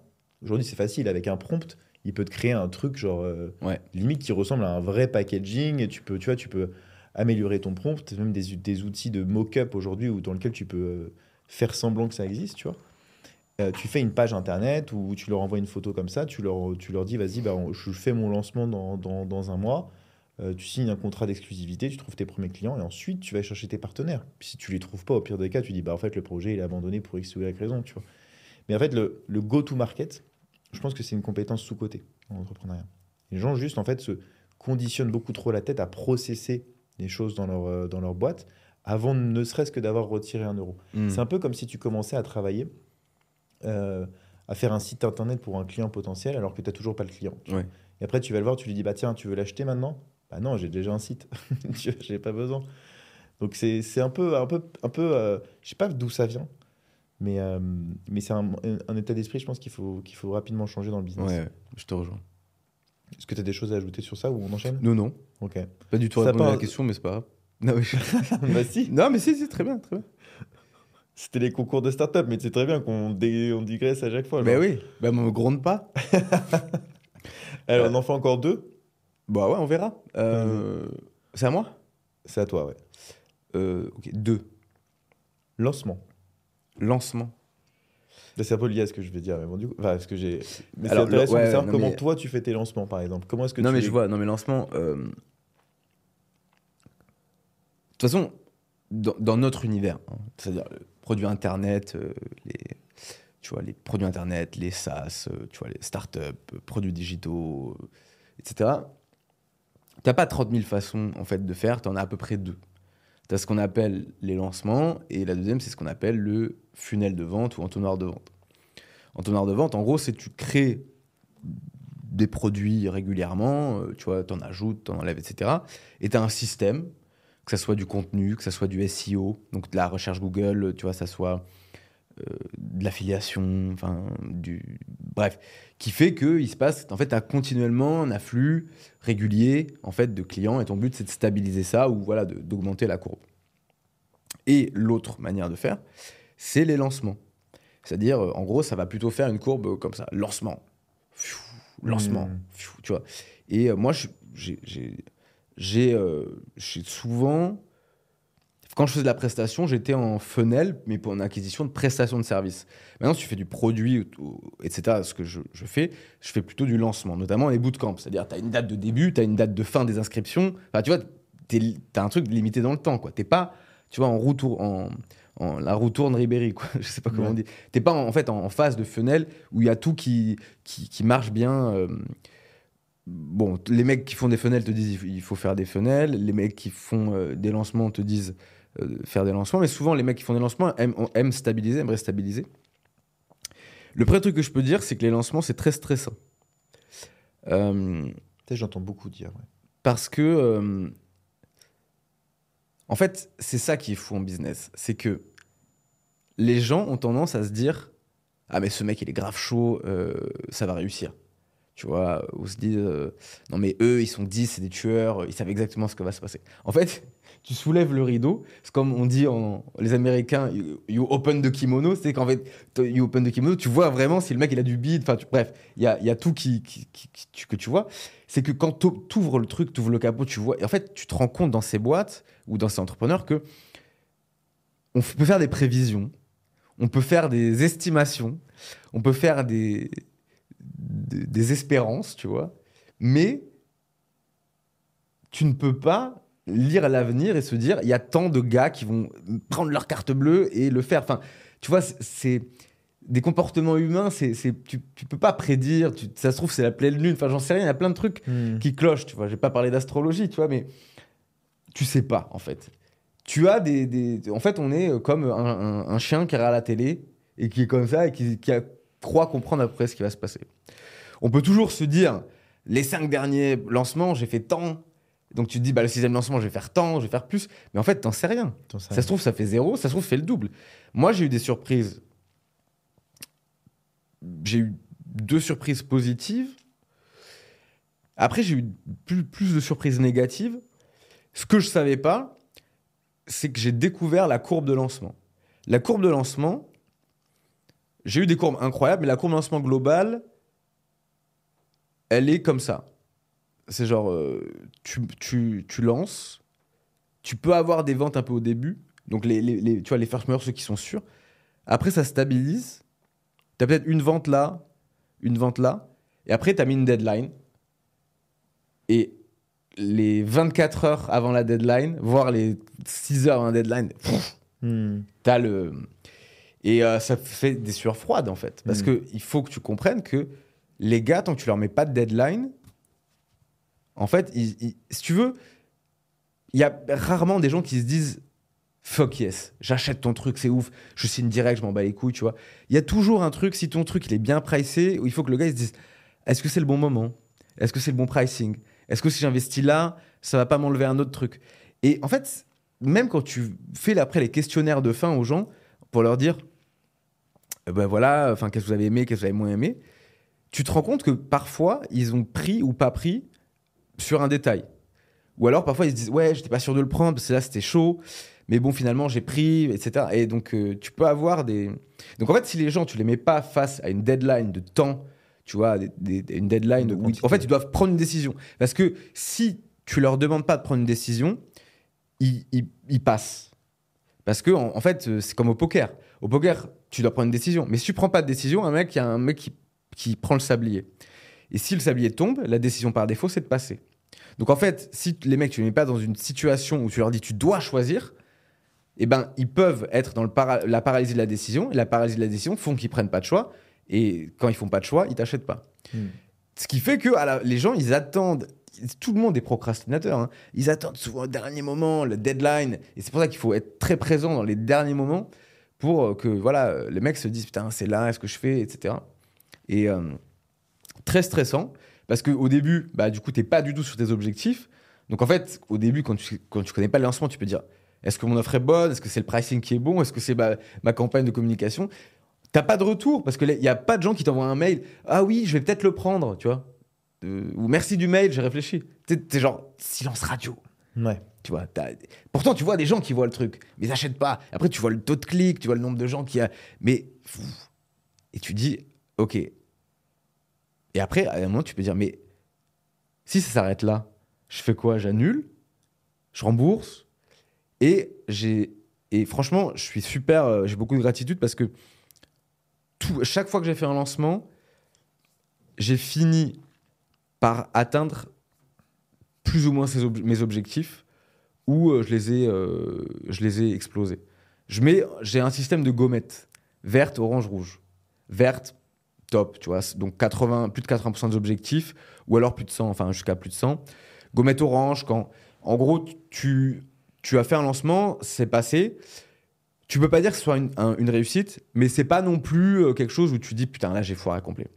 Et après la gommette rouge, c'est quand tu te dis là ça s'est pas du tout bien passé, tu vois. Hmm. Et j'ai fait sur les gommettes, j'ai pas de gommette rouge. Qu'est-ce qui ferait, du coup, pour toi, les cinq choses euh, qui fait un lancement réussi? À la Thibault Louis Je pense que. Je pense que si tu as, si t'as un nombre de places limité, ce qui est souvent le cas, euh, si tu as assez bon pour que les gens se disent je peux pas ne pas être. Je peux pas me laisser la- le temps de la décision et je dois prendre le truc maintenant, fait et que tu as des places très early, c'est un peu comme le truc de sneakers là quand t'as- je crois qu'ils appellent ça des drops où en fait tu as un temps limité c'est comme ou quand ils, vendent les, les- les places au concert de Beyoncé tu vois Hmm. t'as des drops après t'as un autre drop etc Ceux qui sont très bons, c'est Solidays. Par exemple, Ah ils ouais ils font des ventes 3 jours à 49 euros, je crois 50 euros, ou Ouais. 200 euros. Tout le monde est sur le site internet et du coup en fait en live il faut que tu recharges ta page bah, tu sais dans les prix de concert là il faut que tu recharges la page pour voir les prix euh, ouais les, les mecs qui n'ont pas eu le temps d'acheter qui avaient ça dans Mais- le panier ouais, non, ton ça. panier il est si Bah, ce, ce système de early bird, en fait, en fait c'est pour ça que le système early bird, late stage a été fait. C'est qu'en gros, cette incertitude, plus tu la gardes, parce que si c'est vraiment un fiasco, tu peux, euh, à la limite, euh, reprogrammer à un moment, tu vois. Par exemple, je sais pas, un mariage. Je sais pas, si euh, tu lances les invitations et euh, le premier jour, tu as 60% des gens qui te répondent et te disent J'aurais aimé venir, mais je ne peux pas à cette date-là. Hmm. Et bah, si tout le monde te dit ça dès le premier jour, tu peux dire, bah, limite, ce serait moins cher de, de- de changer la date du mariage, peut-être. tu vois. Euh, c'est pour ça, en fait, que les early acheteurs sont rétribués et, les, et en fait, qu'ils mettent un système. Parce que limite, euh, voilà, s'ils mettaient pas de système, bah, les gens achèteraient pas au début, tu vois. Ouais. Donc, premier truc, les early adopters. Il faut que c'est bien d'avoir des early adopters. Le deuxième truc, évidemment, c'est le chiffre d'affaires global que tu fais sur, la, sur le projet. Le troisième, bien évidemment, et ça c'est négligé, le taux de satisfaction des clients. Parce que si les gens ont acheté et que. En fait, les gens, il faut du repeated buying, tu vois. Hmm. Et des clients heureux, c'est des clients qui, qui peuvent racheter. Après 5, je, je, je- je sais pas. Après, je. je- non, mais déjà, c'est bien. tu- combien, de, combien de- de temps avant tu prépares un lancement? Alors, pour les bootcamps, donc pour ceux qui écoutent, un bootcamp, ça vient des bootcamps de code, où en gros, c'était. euh, en fait, tu prends une équipe de 20 ou 40, tu mets tout le monde dans les mêmes pièces, tu les apprends à coder.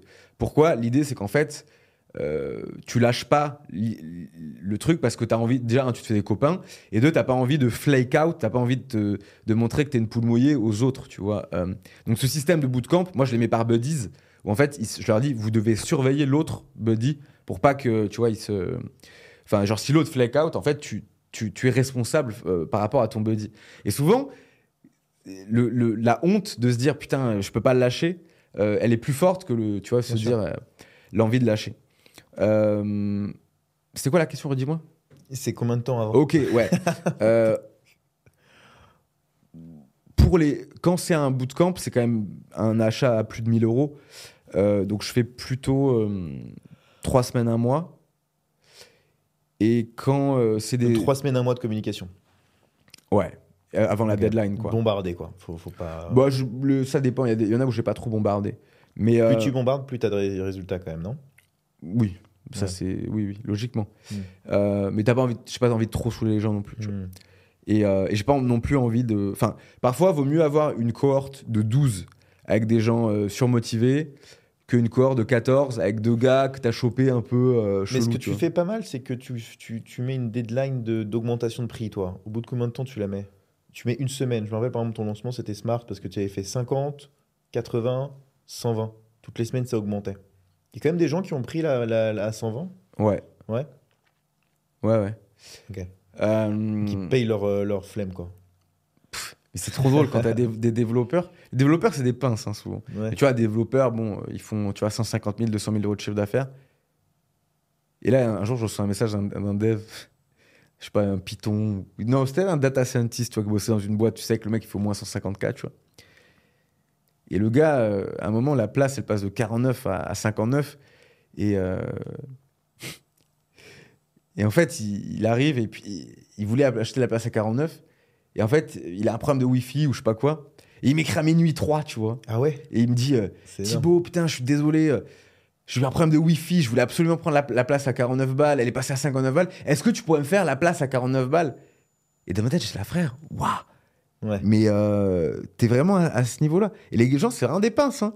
Et là, je parle pas, franchement, euh, tu vois, quand t'as pas de thunes, euh, évidemment que 10 euros, c'est primordial, tu vois. Genre 10 euros, il y a des gens, ils te font des miracles à, à 10 euros. Limite, tu peux, ils arrivent à faire manger toute leur famille pendant deux jours, tu vois. Donc ça, je, dénigre pas du tout. 10 euros quand t'as pas de thune, c'est super important. 10 euros quand tu fais 150K, euh, te fous pas de ma gueule, tu vois. Ouais. Bref, pour dire que c'est ce petit, ces petits incentives, quand des gens même qui ont du cash sont des pinces pour 10 euros, parfois ils sont, ça peut leur faire euh, les faire bouger, tu vois. Donc euh, ça c'est pour les conférences, ouais j'ai fait Blitzkrieg. Mais la meilleure conférence que j'ai faite, celle où j'ai vendu 500 places, la fameuse là, euh, j'ai mis une semaine entre la communication et la, place. J'ai lancé la communication dimanche soir et, le, et le- la conférence avait lieu le lundi midi d'après. Et pendant cette semaine-là, tu as fait euh, deux jours de restriction de, de, enfin, d'augmentation de prix. Tous les deux jours, tu augmentais les prix, c'est ça? Ouais, je sais, ouais, je sais plus. Tu sais plus? Ah, j'ai monté les prix deux fois, donc j'ai j'ai eu trois prix. Ok. Donc en fait, pendant une semaine. Donc c'est mieux de faire en cours, quoi. Enfin, je sais, bah non, bah, cette, cette conférence déjà c'est la première. Après c'était une conférence, Oui, c'est vrai que c'était la première. euh, tu vois, j'ai fait un post LinkedIn où j'ai eu beaucoup de chance. Qui oui, a et puis c'est surtout que c'est surtout bien ton expertise. Bah, c'est sur les posts LinkedIn viraux. ouais. Tout le monde s'est dit. Tu sais, c'est la première fois que je parlais de ça quasiment. Où tu vois, j'avais fait pas mal de posts viraux. Et les gens Mhm. disaient, putain, c'est quoi ce secret et tout. Et là, je vais dire, ouais, je vais dévoiler trois templates, tu sais, des trucs super actionnables. Tout le monde s'est dit, quoi, qu'est-ce que c'est, tu vois.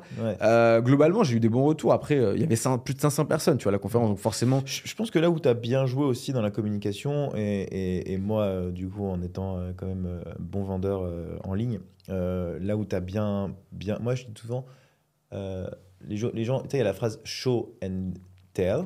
Mm. Euh, moi, je pense que sur les lancements ou sur les trucs de vente en ligne, c'est show and sell. Tu vois Ouais. C'est-à-dire que toi, tu as beaucoup. mm, Bah voilà, euh, le Go de Jordan, euh, il a fait un million de vues grâce à moi. Machin, il a fait un million de. Tu vois c'est en fait, il y a- il y, a le savoir-faire et le faire savoir. Ouais. Il y a beaucoup de gens qui savent pas faire savoir que, qui, qui sont bons. Tu vois et, et ça, c'est problématique quand tu fais des lancements. Et je pense que beaucoup de, de personnes n'arrivent pas à, à, à savoir qu'ils sont bons ou savoir qu'ils ont des bonnes, des bonnes données. Tu vois Alors là, tu, on va arriver sur un point sur lequel je suis pas. Justement, parce que là, tu te dis que c'est un point fort. Et justement, moi, je trouve que je suis pas assez bon là-dessus. C'est que, tu vois, quand tu. Dans tes lancements, tu l'as bien fait. De manière générale, Ouais. je trouve que tu le fais pas assez. Mais dans tes lancements, tu les fais bien. Ouais. Mais euh, tu vois, nous, on est dans le monde du make money online. Alors, on est en monde make money online, on est francophone, tu vois. Donc, on, s'adresse à des pays francophones qui ont des soucis avec la thune. Euh, on vient dans une période, tu vois, où il y a 15 ans, tu vois, il y avait beaucoup de scams. Il y a encore beaucoup de scams, tu vois, dans la, enfin, des scams dans la, tu vois, dans la crypto. euh, Tu sais, les gens, je comment il s'appelle, Jean-Baptiste, là, truc, euh, salut jean entrepreneur. Tu sais, plein de gars qui se filmaient Froger, en ouais. villa, dropshipping. Tout ça, ça a fait beaucoup de mal au monde du make money online parce que les gens se sont dit, les gens qui parlent d'argent, ils ont forcément mal intentionnés, ils ont forcément des trucs à te vendre. Et moi, je me cache pas, en fait, tu vois, que j'ai des trucs à vendre. Mais en fait, je comprends pas les gens qui se disent, lui, il a des trucs à vendre, il a des trucs à vous vendre. Tu sais, souvent, ils vont dire des PDF ou des trucs comme ça, mais en fait, c'est la caricature, encore, encore, encore. Parce que les gens, c'est des non-believers. C'est-à-dire que c'est le scepticisme, c'est le doute, c'est le soupçon par défaut. Euh, ce que je, je comprends, tu vois. Et évidemment que je vends des trucs, tu vois, je vends des produits derrière, etc. C'est pas parce que je vends des produits derrière que je suis forcément mal intentionné ou que mon but quand je fais de la création de contenu, c'est pas aussi pour aider les gens, tu vois. Mais ça, les gens Moi, j'ai qui. été beaucoup critiqué sur ça, hein, sur euh, le fait que je vendais mes trucs. Mais bien sûr, mais, on fait quoi? mais- Mais, mais euh, Si on coup, était je- milliardaire, on vendrait rien, tu Bah, vois. c'est ce que, mais en fait, moi, c'est ce que je me disais à chaque fois. Genre, euh, tu sais, je faisais du 2000 balles par jour et tout. Et je me faisais critiquer sur euh, Ouais, mais lui, il fait toujours de la communication. Sur... Bah, ouais, bah, tu crois que je- tu crois que j'écris pourquoi en fait? Bah Tu oui. crois que je fais de la- de l'audience pourquoi? Pour pas vendre en fait. Et les gens en fait, ils. Enfin, et, et c'est ça qui est dangereux, justement, je trouve. C'est de copier les modèles euh, de. Tu vois, genre, typiquement.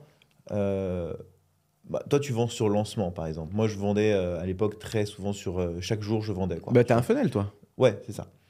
Mais si je m'étais inspiré de ton modèle, si j'avais copié ton modèle, j'aurais fait aucune vente. Et je sais maintenant, en ayant fait un peu le bourrin sur les ventes sur LinkedIn, je sais qui vend et qui vend pas. Tu vois, j'arrive à estimer leur chiffre d'affaires assez facilement maintenant parce que je sais le taux de conversion qu'il y a sur LinkedIn par rapport au contenu que tu fais. Et toi, avant de me connaître, tu pensais que je vendais ou pas? Moi, je savais que tu vendais tes bootcamps, je savais que tu vendais tes conférences. Quand tu faisais des. Il y a des posts, par exemple, je sais qui ont dû euh, te faire exploser tes ventes, tu vois. Je, je- je le sais. Toi, tu vois le- les vues. Moi, clairement, je voyais les ventes, tu vois, à ce moment-là. Et je pense que c'est un de tes posts, d'ailleurs, qui m'a fait, euh, qui m'a fait acheter. Et, euh, et, et du coup, la majorité du temps, les, les posts qui, qui fonctionnent le mieux, euh, qui déclenchent le plus de ventes, sont ces posts-là où tu dis show and, and, and sell Ouais. où en fait, oui, tu montres, Mais à la fin, tu dis, bah, si tu veux faire pareil, voilà mon lien de paiement, tu vois. Et, et en fait, c'est un peu comme de la ads, tu vois. Genre, euh, je sais pas, clair. euh, tu, tu, tu, tu- c'est ce que je t'expliquais tout à l'heure quand on est en train de déjeuner. Moi, moi je vois le, je vois le, je vois le, l'audience que j'ai sur LinkedIn comme des ampoules que je dois allumer. Tu vois, donc il y a des gens qui vont, euh, il y a des ampoules qui vont s'allumer par euh, cet argument, d'autres qui vont s'allumer par cet argument, cet argument. Tu as des milliards d'arguments différents qui vont allumer ces ampoules. Donc du coup, ce qui va déclencher des ventes et ce qui va faire allumer, euh, sortir la carte bleue à quelqu'un, ça peut être des trucs, par exemple, techniques. Tu vois, je dis, bah, j'ai développé une extension Chrome en une heure. Si vous voulez faire pareil, allez-y par là, tu vois. Euh, j'ai développé un SaaS en deux semaines, alors que mes concurrents, ils sont en galère, ils sont encore en train de chercher la, manière de le faire. Euh, j'ai reverse engineering, une technologie qui coûte 500 euros par mois. Euh, tu vois, genre, ouais, j'ai fait, bah, comme toi, j'ai permis à cette personne de faire X millions de vues sur, sur les réseaux sociaux. Donc, c'est tu montres et tu vends. Et je pense que si les gens faisaient juste ça tous les jours, moi, je serais hyper heureux d'acheter des produits sur Internet. Juste de dire, OK, bah, en fait, tu me vends ça, et putain, j'en ai grave besoin, et merci, tu vois. Je suis content que tu m'aies montré ça. Et je pense qu'on est vraiment dans cette ère de l'expertise. Il y a beaucoup de gens qui ont plein de choses à vendre, ils font plein de choses extraordinaires, mais ils n'arrivent pas fondamentalement à, à- Ils font de la- des vues, mais ils font pas de, de cash, parce qu'ils n'arrivent pas à montrer euh, le, le- la cap. Tu vois, genre, OK, je vois un post, tu vois, tu fais un million de vues. Moi, tu m'aurais closé sur vraiment des masterclass très souvent en disant euh, voilà, euh, hier j'ai fait un post à un million de vues, voilà le template. Tu donnes un template euh, que tu as, tu en as 22 Ouais. que tu vas vendre dans ton podcast. Euh, D'ailleurs, j'ai lancé une formation, bam, achetez-la. Bah je l'aurais acheté, mais depuis très longtemps. Et je, pense que je l'aurais acheté 500 balles, tu vois. Mm. Euh, mais juste que tu l'as pas fait. Et donc, je pense que ne ne pas l'avoir fait, ça t'a fait perdre de l'argent. Bon, là, maintenant, tu vas le faire. Mais, mais moi, j'ai aucun. euh, Et ça, c'est très psychologique, c'est très barrière mentale, tu vois. De euh, qu'est-ce que les gens vont penser de toi parce que tu es pushy en vente? Moi, j'ai Mm. été beaucoup critiqué sur ça. Au final, quand j'ai parlé des résultats que j'ai eus, j'ai vu que tout le monde qui commençait à mettre des liens sur les posts LinkedIn avec des liens de paiement, tu vois, ou des Calendly. Et, et je pense qu'il ne faut pas avoir peur de vendre. Euh, moi, je pars du principe que ce que j'apporte, c'est de la valeur et que ce que tu vas trouver dans les, dans les trucs, je te mens pas, tu vois. Quand j'avais dit que j'avais fait un webinar à, à 40K dans le week-end, bah, j'ai expliqué dans ma formation toutes les étapes de mon webinar, euh, comment je l'ai construit, euh, comment j'ai écrit mon post, comment j'ai automatisé les ajouts sur, euh, sur LinkedIn, euh, comment est-ce que j'ai fait mes, mes funnels, j'ai tout expliqué. Donc rien qu'avec ces stratégies-là, d'ailleurs je crois que Laurine, elle l'avait utilisé, elle avait pu faire au moins 20K tu vois, Ouais. sur, ce- sur ces stratégies. Donc en fait, juste tu, tu fais des trucs, et toi dans ton cas, tu, tu fais tellement de trucs, dans ton truc de lancement, en fait tu pourrais limite faire une formation euh, comment lancer un produit digital, tu vois, par Thibault Louis, en reprenant parce que de la masterclass que tu viens de faire là, quoi. Donc en fait, tu vois, moi je suis, assez fan du, euh, euh, je build des trucs et ça marche, et si ça marche, je te le vends, tu vois. Et en fait, tu peux passer clairement ta journée à construire des trucs et à tester des trucs qui peuvent fonctionner, quoi. Enfin, t'as des... Faut pas déconner, franchement, tu as des milliards de trucs à inventer, tu as des milliards de trucs à copier aussi, hein. pourquoi pas tu vas du côté des Américains, de toute façon, euh, la majorité des gens, ils ont tout copié chez les Américains. Des offres, des concepts, des communautés, des trucs, des whatever, quoi. Donc, euh, donc ouais, je pense que c'est... Mais en fait, ce que, la, tu vois, dans les, en ligne, je pense que le meilleur. Tu vois, là, il y a les gens, beaucoup de gens ne comprennent pas ça. Le meilleur argument de vente, c'est pas un avis, c'est une preuve. Et tu vois, c'est une chose d'avoir quelqu'un qui dit Ouais, la formation de Justin est super, blabla. Ok, ça, tu peux collecter, etc. C'est très bien. C'est ce qui va faire, par exemple, tu vas avoir des bonnes notes sur Google que les gens vont regarder, ils vont regarder, etc. Tu vois, et se dire Bon, ok, c'est top. Mais en fait, je pense que le plus fort, c'est pas ça. Le plus fort, c'est quand il y a un mec de lui-même, il t'envoie un message sur WhatsApp ou n'importe où. Il dit Merci Thibaut, j'ai utilisé euh, tel chapitre de ta formation euh, ou ton bootcamp. Euh, tu vois, le mois dernier, j'ai fait, euh, je suis passé de 2 à 4K grâce à ça. J'ai signé tel client, blabla, un tel. Et tu screenshots ça. Tu demandes, tu demandes au gars, tu lui envoies le screenshot, tu lui dis Mec, est-ce que je peux utiliser ça avec ton nom? Si le gars dit oui, tu colles sur le site.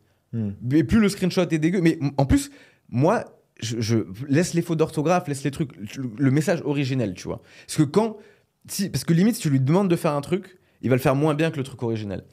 Et l'autre truc, alors ça, tu vois, ça c'est euh, le deuxième truc le plus fort, c'est l'UGC.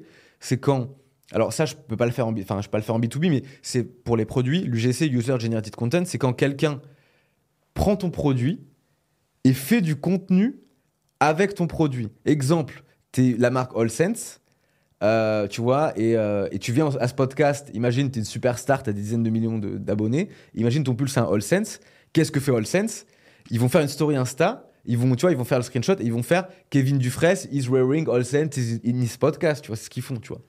Et c'est trop bien quand tu dis, putain, il y a des stars qui utilisent ça, et- etc. C'est le, le- le meilleur. Et, euh, et le, le truc, c'est quand les gens font du contenu public, et ça, je l'ai eu beaucoup dans mon dernier bootcamp, où en fait, ils font un retour public sur un de tes produits. Euh, moi, ils le font beaucoup sur LinkedIn. Il y a beaucoup de gens qui font ça sur YouTube. Style, ouais, j'ai fait euh, un retour, tu vois, sur. Mm. Parce que, faut se dire un truc. Les, les marques, elles continuent à le faire, un truc que je trouve complètement stupide. Mais si elles le font, font, c'est pour une raison. C'est quand elles embauchent un acteur, tu vois, lambda comme nous, pour, pour faire un- une fausse review du produit. J'ai utilisé Colgate et mes Ouais. dents euh, sont devenues tellement plus blanches en trois semaines. Comme ça, tu vois. Et tout le monde sait que la meuf, elle n'a pas utilisé Colgate, tu vois. Ouais. Que le- la personne. elle- mais ça veut dire que les marques, elles vont, elles vont foutre du cash à mort sur des fausses personnes en essayant de faire croire que c'est des vraies personnes. Et bah, t'imagines que nous, on a des vraies personnes qui Ouais. sont capables de dire j'ai fait tel résultat et je suis OK pour dire ça. Et je trouve que, euh, bah, tu parlais par exemple, je sais pas, on prend un exemple, Yomi Denzel, tu vois. Denzel, euh, bah, tu vois, il a une réputation, enfin, euh, mi-figue, mi-raisin, il y a des gens qui adorent, il y a des gens qui, qui, qui, qui, qui- qui kiffent pas. Moi, j'ai jamais vu, tu vois, sur le site ou autre, qu'il avait mis en avant des gars qui avaient, qui avaient réussi, euh, tu Il vois, l'a mis très récemment. Mais pourtant, un- on- ouais. plein de gens m'ont dit que, que, tu vois, il y avait des trucs de, de Yomi Denzel qui étaient, qui étaient quali, tu vois. Mm. Et en fait, c'est vrai que tu m'as dit, tu parlé de Jordan, Jordan Chenevier tout à l'heure. Mais putain, mais quand t'as des mecs comme ça qui te taguent et qui te disent, tu vois, Jordan, il a fait un post, il a, il a, récemment, il a dépassé 50 000 abonnés sur LinkedIn et il a, il a dit tous les éléments qu'il avait aidé. Il m'a tagué, il a dit, j'ai fait le bootcamp de Thibault Louis. Mm. Putain, mais le truc, je l'ai encadré, ça va, ça- je vais mettre sur le site. Ouais. Et en fait, les, les gens, ils ont beau dire ce qu'ils veulent. Ouais, mais vous faites des pyramides de Ponzi, euh, vous, vous aidez les gens à faire des vues sur LinkedIn parce que vous- en faisant des vues sur LinkedIn, enfin bref, ok, d'accord, ok. Alors, facile, la critique est facile. Tu leur, le mec vient sur ton site, tu dis, ok, pas de souci. Tu lui balances 50, 50 personnes, des vraies personnes, qui ont des résultats concrets. Et moi, le plus important, c'est financier. Le mieux, c'est quand la personne, elle donne des, ré- des résultats financiers où elle a montré qu'en quelques mois, elle avait gagné plus d'argent grâce à ce que tu avais fait que ce qu'elle avait dépensé Ouais. et qu'il n'y ait aucun doute, c'est-à-dire que entre l'investissement initial et les résultats, ça soit net positif. Mais de toute façon, ça, moi j'ai envie de te dire, ça se voit, euh, les, les, les, les, les- entre guillemets, les mauvais, euh, les mauvaises formations. C'est c'est assez flagrant. Déjà, il n'y a pas de review. euh, ça sent que les reviews, c'est un peu fake. T'as pas de, de, de gens, euh, même, euh, entre guillemets, qui sont devenus connus. Tu vois, genre, euh, Ouais. tu vois, toi, t'as dit, moi aussi, Jordan, il a pris ma formation. Genre, il n'y a pas de gens qui te font confiance, tu vois, de gens qui sont bah, qui, ont, qui sont successful, qui, qui te font confiance, tu vois. Il n'y Ouais. a pas eu de résultats tangibles euh, sur, sur ces trucs-là. Et c'est vrai que ça, euh, c'est c'est l'une des, des choses les plus vendeuses, euh, les, plus vendeuses les, les reviews. D'ailleurs, quand tu parlais de Justin Welch, tu arrives sur son site internet, tu as une phrase, euh, acheter, et tout le reste, c'est que des reviews. quoi. Ouais. Il a Ouais. genre, euh, je sais pas combien, 15 000 reviews, 5 sur 5. Mais tu sais que moi, il y a beaucoup de gens qui me disent. Moi, y a- je crois pas que les gens, ils achètent que euh, en ayant vu ma page de vente ou que sur ma réputation. Il y a énormément de gens qui m'ont dit qu'ils avaient envoyé plusieurs messages. euh, Ah bah oui, moi aussi, mes, mes élèves, ils se font harceler. hein. Ouais. Mais je pense que je vais créer un- une sorte d'annuaire et je vais dire, euh, je vais prendre des gens, euh, tu vois, euh, je sais pas, une vingtaine, une trentaine, et je vais dire, voilà, ceux qui sont OK, et je vais dire, bah, si vous hésitez, euh, contactez eux, tu vois. ouais. Contacter un élève, ouais. Ouais, ils le font déjà euh, très Ah ouais souvent. ouais. Bah, moi, il y en a Ouais, plein ils qui le font, tu ils vois. Le font tout le Bah, temps. parce que de toute façon, j'ai plein de reviews. Et donc, il y a des- il y, a des mecs qui m'ont dit, ouais, on m'a contacté 20 fois, 30 fois, tu vois. Ouais, ouais ça m'étonne pas. Euh, les Américains sont très forts pour les pages de vente comme ça. Moi, c'est- je me suis beaucoup inspiré d'eux. Euh, même de regarder des avis de gens connus, Ouais. tu vois, euh, en avant, euh, de, de mettre les interviews dans lesquelles tu es passé aussi. Tu vois, très vendeur, ça donne une crédibilité. En fait, c'est un peu de statut. Les reviews, il faut avoir quand même des cournesses pour avoir un review public, comme moi j'ai Google Reviews. Ça, c'est chaud, hein. Ça, c'est chaud parce qu'il y, a des- il y a des trucs qui sont pas justes. Et tu vois, il y a un mec que je t'ai dit, il m'a donné une mauvaise note alors que je l'ai remboursé. il a regardé deux vidéos. Et je l'ai remboursé euh, genre, euh, Ouais. tout de suite après et il a laissé sa review. Quoi. Je lui ai envoyé un message, je lui ai dit bah, Je t'ai remboursé, euh, pourquoi t'as mis cette review et tout Il fait Ça suffit, Kevin, arrête de me harceler. Je fais Ok. Ouais. Trop méchant, tu vois. Genre, en fait, t'es pas content, d'accord bah, Enfin, t'as regardé deux vidéos, donc en fait, t'es même pas légitime à noter ma, ma formation, tu vois. Moi, au contraire, les gens qui regardent une vidéo ou deux vidéos et qui me disent bah vas-y, j'aime pas, euh, rembourse-moi, ben vas-y, je te rembourse. Si tu penses qu'en deux heures ma formation va t'aider, c'est Ouais. que t'as rien compris quoi. Euh, et donc du coup, je lui dis bah écoute, avec grand plaisir, je te rembourse, je l'ai remboursé et il a quand même laissé le truc. Donc il y a des trucs. Il y a une deuxième note que j'ai eu aussi, euh, une nana qui existe même pas dans ma formation, euh, et une troisième note que j'ai eu négative d'un mec qui m'a harcelé. Je sais pas, je t'avais raconté l'histoire. Il, Ouais. m'appelait tous les jours. À un moment, je lui ai dit écoute, il faut que tu arrêtes. Donc il s'est vexé. Il m'a mis une mauvaise note. Donc j'ai quoi J'ai quatre notes, je crois, mauvaises sur ma formation, alors que j'étais en 5 sur 5, genre Mhm. tout le monde était tranquille. Mais pas faire, quoi. Pas juste. Pas justifié. Ouais. Ou genre. euh, voilà, c'est c'est des gens en fait que j'aurais aimé ne pas avoir dans ma formation et, et ne, pas, ne pas attirer. Classique. Voilà, c'est. Qu'est-ce qu'on fait? Est-ce qu'on en fait une dernière? Bah ouais, vas-y. euh, bah pas forcément une dernière d'ailleurs, mais ça, ça toi de dire un... Ouais, à toi de dire un chiffre entre 1 et 10. C'est à moi. Ok, donc vas-y, donne un chiffre entre 1 et 10, le boss. Alors, je vais dire 6. Ah non. Non, non, 6, c'est pas bien. Je vais dire. Si, si, c'est bien. Ouais, Ouais. vas-y. 7 heures entre l'idée et la commercialisation. 7 heures? Ouais, 7 heures entre l'idée et la commercialisation. Waouh. Donc tu, tu me demandes les process globalement? Moi, ça m'inspire ça. En tout cas, Bah, vas-y. euh, genre 7 heures entre l'idée et la. Bah, moi, moi, je pense qu'il me faut moins de 7 heures en fait pour, euh, pour, euh, pour euh, de passer de l'idée à la, à la commercialisation. Je pense qu'il me faut 30 minutes. Et je pense que beaucoup de gens devraient faire ça. 30 minutes? Bah, en vrai, t'as Ouais, l'idée. attends, avec la gestion je- client et tout. euh, Ah non, mais de l'idée, tu, tu as une idée de boîte. Moi, Oui. comment je vois le truc, tu as Ouais. une idée, tu vois un problème. L'idée, elle te fait kiffer, bien sûr, Ouais. tu vois. À la réalisation, à la mise en à commercialisation, tu commences à commencer à commercialiser le truc. Ouais. Euh, moi, comme je t'ai dit tout à l'heure, euh, une story Insta, c'est- déjà de l'idée à la réalisation, tu vois. Non, mais la, commerci- ouais, la commercialisation, ça veut dire que les gens peuvent acheter. Ouais, mais aujourd'hui, tu fais un compte Stripe, page de paiement Stripe, ça te prend 10 minutes, même pas, à faire. Ok. Ouais. Même pas. Ouais. Genre, euh, donc ouais, en une ou deux heures, mais même pas en fait. Genre, déjà, tu, ouais, tu fais un, un problème agitation solution sur tes groupes Facebook ou sur tes, tes- Hein. ton, ton compte Insta. Ok. Tu fais juste une page de vente. euh, Enfin, t'as même pas besoin de te faire une page de vente en fait. T'as juste faire un lien de paiement. Enfin, c'est ridicule. Même avec euh, Typeform, tu peux récupérer des paiements. Il y a une boîte d'ailleurs à Lisbonne qui s'appelle Lisbob Qui fait les RNH. Vrai je crois que tu passes côté- euh, pour, elle pour avoir le, statut, euh, statut euh, résident, euh, résident portugais. Euh, et eux, ils ont un Typeform tout con, tu vois, et tu payes avec, avec, euh, avec, Stripe à la fin. Donc, je pense qu'il y a quelques années, c'était un peu plus compliqué parce que tu n'avais pas ces trucs-là. Alors, si tu sais pas faire une page de paiement, tu vas sur Stripe, tu crées un compte, tu vas faire créer une page de paiement, tu cliques sur le truc, ça te crée une page toute smooth, responsive, etc., dans lequel aussi t'as- tes identifiants sont déjà enregistrés. Donc, tous ceux qui ont déjà payé avec un compte Stripe, c'est-à-dire 99% des gens du monde, euh, ont juste à rentrer leurs emails, ont leurs cartes bleues qui sont déjà sauvegardées, donc tu n'as même pas rajouté tes cartes bleues. Tu fais valider et tu payes, tu vois. Euh, et ouais, moi, je pense que c'est- Enfin. Tu peux commencer à le faire euh, à partir du moment où tu as des gens qui ont répondu à ton truc. Après, si les gens ne répondent pas à ton truc, c'est qu'il faut abandonner. Moi, je pense que la vraie question, c'est pas l'idée à la commercialisation, c'est à partir de quand est-ce que tu arrêtes de le commercialiser? Parce que ça marche pas. Ou qu'est-ce que tu dois changer pour que ça marche Tu vois? Je pense que moi, sur les, euh, la première, ma première formation, euh, quand j'avais commencé à faire des groupes Facebook, etc., je vendais ma. tu as toujours un peu la difficulté du pricing parce que tu penses que c'est le prix qui va être, euh, qui va être bas qui va faire les ventes. C'est plus le, côté aussi business, c'est-à-dire comment, comment est-ce que je vais le pricer? Donc, peut- tu peux passer peut-être deux heures à te dire, OK, combien ça coûte et faire une petite, un petit benchmark par rapport à la concurrence. Tu vois Ouais. mais, euh, mais moi, par exemple, euh, ma formation, quand j'ai commencé à la commercialiser, j'avais commencé à genre. Bon, c'est pas la même qu'aujourd'hui. hein, il y avait beaucoup moins d'heures de formation et tout. J'avais deux heures de formation, je crois. Et je la vendais entre euh, 100 euros et 500 euros. Tu vois je testais, des, je testais des pricing, quoi. En fait, j'avais le mec au téléphone ou la nana au téléphone. Et je lui pitchais le truc. Et à la fin, je disais euh, Bon, voilà, c'est 100 euros. Tu sais, je mettais un gros blanc. Les blancs sont très importants Ouais. quand tu dis le prix.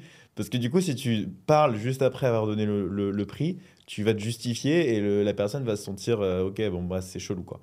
Oui, mais tu sais, il y a ça, il y aura ci. Non, non. Tu dis 100 euros. Tu respires comme ça, tu retires ta respiration, tu vois, jusqu'à ce que la personne parle. Mais tu sais pas 100 euros enfoiré d'ailleurs? 100 euros enfoiré. J'ai rien dit. C'est pas moi. Ouais, les Comment ça Qu'est-ce que vous dit J'ai dit 100 euros. Mais après 100 euros, j'ai dit. Toi, tu t'es senti comment la première fois que t'as dit tes prix? T'as déjà eu un mec au téléphone à qui t'as dit tes prix, non? Ouais. Ouais, quand t'as dit 500 euros le post LinkedIn, par exemple. T'as fait comme ça ou t'étais à l'aise? Euh, Non, parce que moi, c'est mon père qui m'a entraîné un peu, mais pas pour 500 euros. euh, Mais ouais, j'ai dit ouais, 100, 100 euros. Mais souvent, c'était à l'écrit. Moi, j'annonçais pas. En fait, Ah oui, d'accord. non, non, Ouais. voilà. Ah oui, gros truc. Les, les sales, les commerciaux vont souvent te dire que, tu vois, la tradition, c'est de, de toujours avoir le mec au téléphone pour, euh, euh, gar- euh, pour euh, éviter ses objections, etc. Mec, c'est bon, on n'a pas d'équipe sales. Le gars, il- s'il veut acheter, il achète, il me casse pas les couilles. Donc, moi, ma règle, c'était que le pricing soit indiqué à l'écrit avant de prendre n'importe qui au téléphone. Très important ça. Euh, je pense que quand tu arrives à ce stade-là, alors là on s'éloigne du, du setter pour le lancement. Après, c'est quand même des sujets, euh, parce que co- setter pour la commercialisation, ouais, n'empêche la commercialisation, ça implique le, Mm. le- le fait de vendre. Donc euh, je pense qu'il y a beaucoup de, de biais, euh, de biais, biais psychologiques à ce niveau-là. Euh, moi, le truc que j'ai mal fait et je m'en veux un petit peu, c'est de pas avoir. euh, euh, tu vois, sur, si tu prends des rendez-vous, par exemple, tu dois closer la personne. Euh, bon, c'est bien d'avoir tout le monde au début, parce que bon, ça t'entraîne, tu vois, ça te chauffe un peu. En revanche, à partir de 10 calls, je pense que c'est bien de mettre ne serait-ce qu'une petite case sur ton calendly ou sur Mm. ton agenda. Euh, je comprends que la prestation coûte 1000 euros et j'ai le budget nécessaire pour l'avoir, Ouais. pour le payer, tu vois. Juste que la personne coche ce truc-là Ouais. et se disent bon, je suis pas sûr, ça engage rien, mais juste psychologiquement tu coches sur le truc et mm. tu te dis qu'au moins, c'est- enfin pas une discussion de touriste quoi. Tu vois, on est là pour faire du cash. Ouais. Et, et ça, je pense que ça sauverait euh, beaucoup d'entrepreneurs qui perdent beaucoup de temps à passer des calls et essayer de négocier, faire des devis. Mais toi, à un moment, tu avais ton calendrier gratuit sur ton li- LinkedIn Ouais, comme ouais, un petit coquin, ouais, tu vois. ouais. J'avais mon calendrier gratuit. Mais je filtrais, tu vois. J'avais euh, j'avais j'avais une question qui disait euh, voilà, je, je comprends avoir le 1500 euros et que ça. Mais euh, T'es bien de prendre des fessées, toi, en fait. moi, j'ai- T'avais, hein. t'avais Calendly gratuit et il y avait des gens, ils t'appelaient juste pour, euh, pour Ouais, mais la après, causette. après, après, ma formation, elle, elle était à 1500 euros. Ouais. Donc, donc Et t'as même pas délégué, de- coquin. non, j'avais pas délégué. Mais je pense que c'est ce qui me permet aujourd'hui d'être un bon vendeur. Ouais. D'avoir pratiqué pendant un an, c'est la souffrance nécessaire, justement, c'est ce que je disais. Ouais. Franchement, euh, mec, j'a- j'avais 10 calls par jour. Donc là, pour le coup, l'outbound et l'inbound, on ne peut pas dire que je suis mauvais parce que vraiment, j'avais euh, plus de clients par jour qu'une PME euh, par semaine, quoi. Et genre, j'arrivais, mais je passais 10 heures, bah, tu vois, 10 Bah fois. ouais, je passais 5, 5, 5, 10 heures par jour au Bah, téléphone. Écoute, 2021, j'ai fait euh, 500 appels. Euh, 2023, j'ai fait euh, zéro appel Ouais. de vente. Mais je me rappelle à un moment, je, je, je- bah, après, ça dépend des business. Moi, j'ai rien contre les gens qui font des appels de vente parce que si tu factures un truc euh, 4000 balles, tu vois, euh, des, des gros, des gros projets et tout, forcément, Bien sûr. il faut des Bah oui, oui, et oui, tout. non, mais bien sûr. Donc ça, c'est un truc que tu peux déléguer à un sales et je pense qu'on est, on est juste flemmard pour le faire.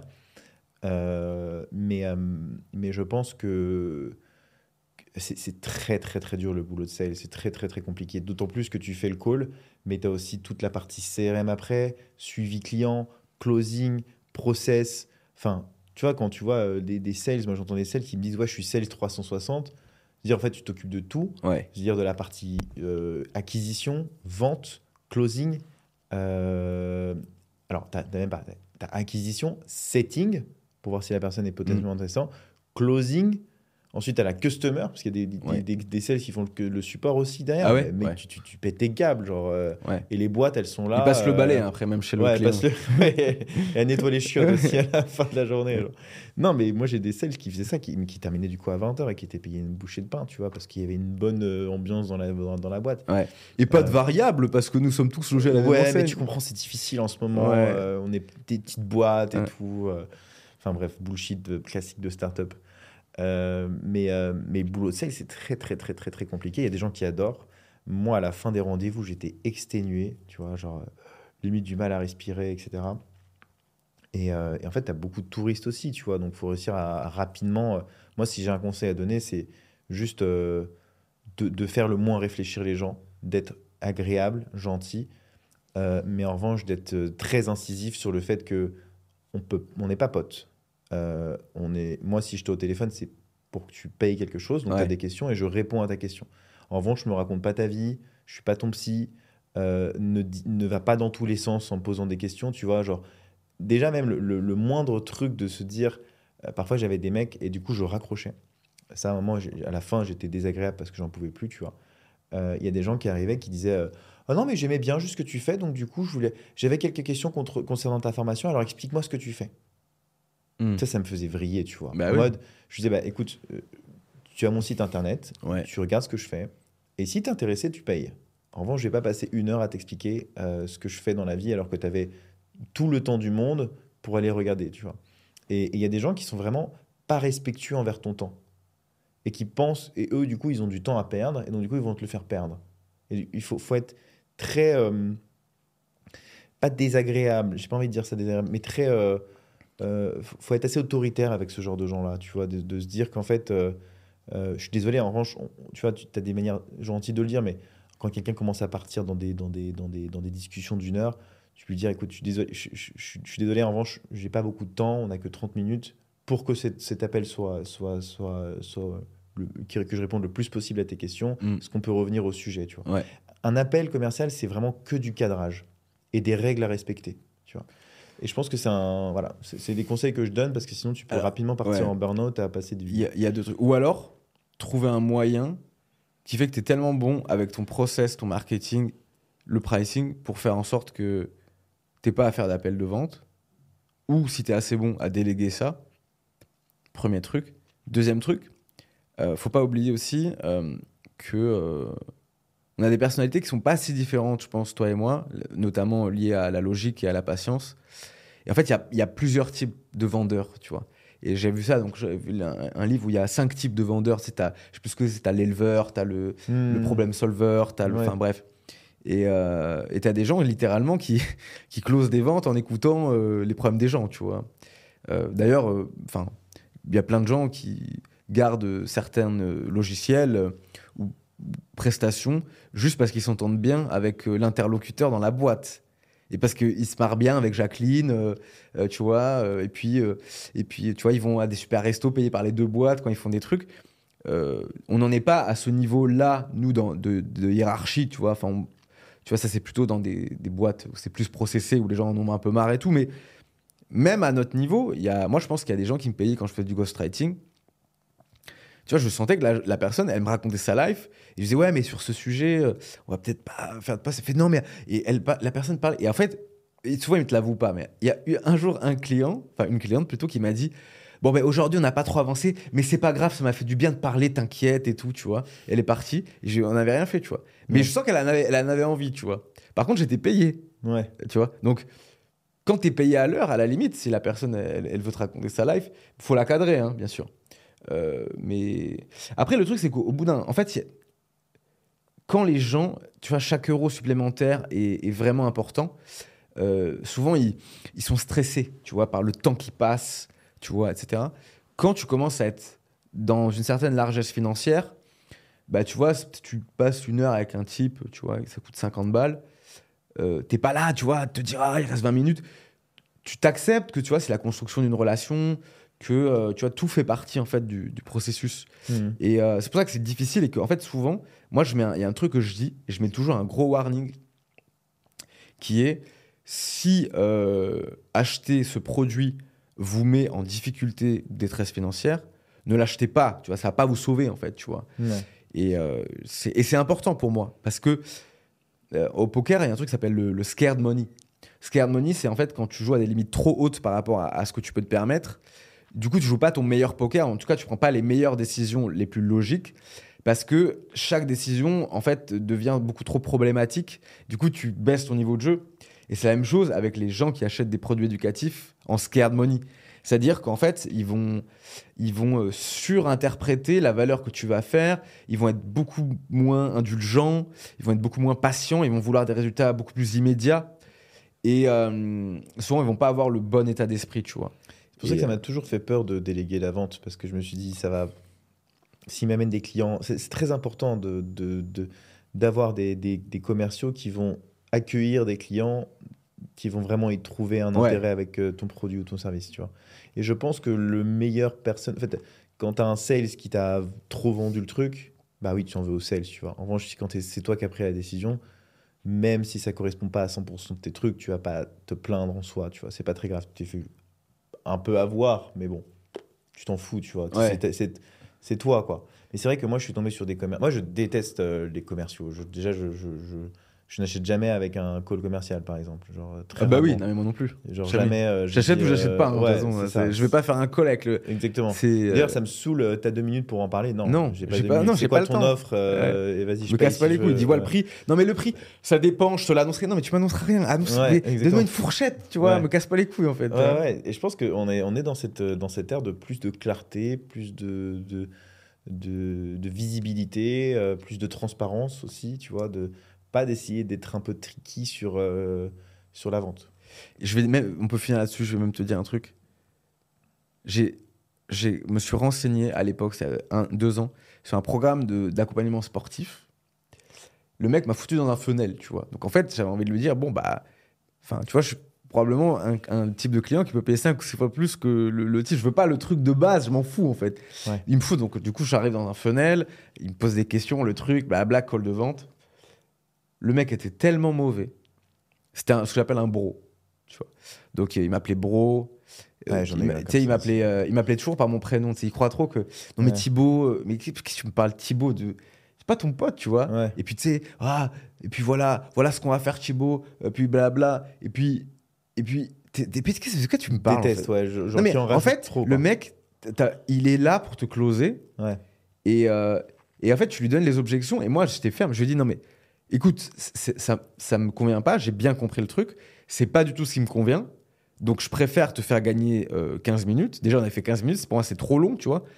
Il m'a donné le prix. Le mec, évidemment, il avait fait le beau tout le col. Au moment où il doit m'annoncer le prix, tu sens qu'il regarde ses pieds, tu vois. Ouais.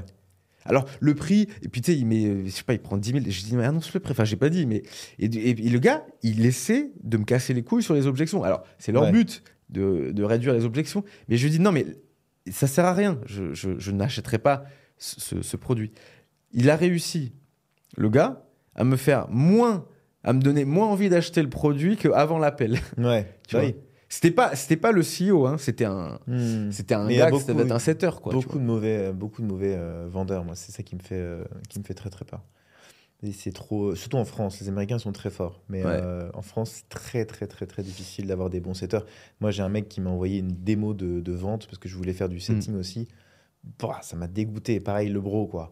Salut euh, Kevin, comment ça va? Tu sais, ils ont fait un appel euh, d'échange, ils ont enregistré pour voir ce qu'ils pouvaient faire, tu vois. Ouais.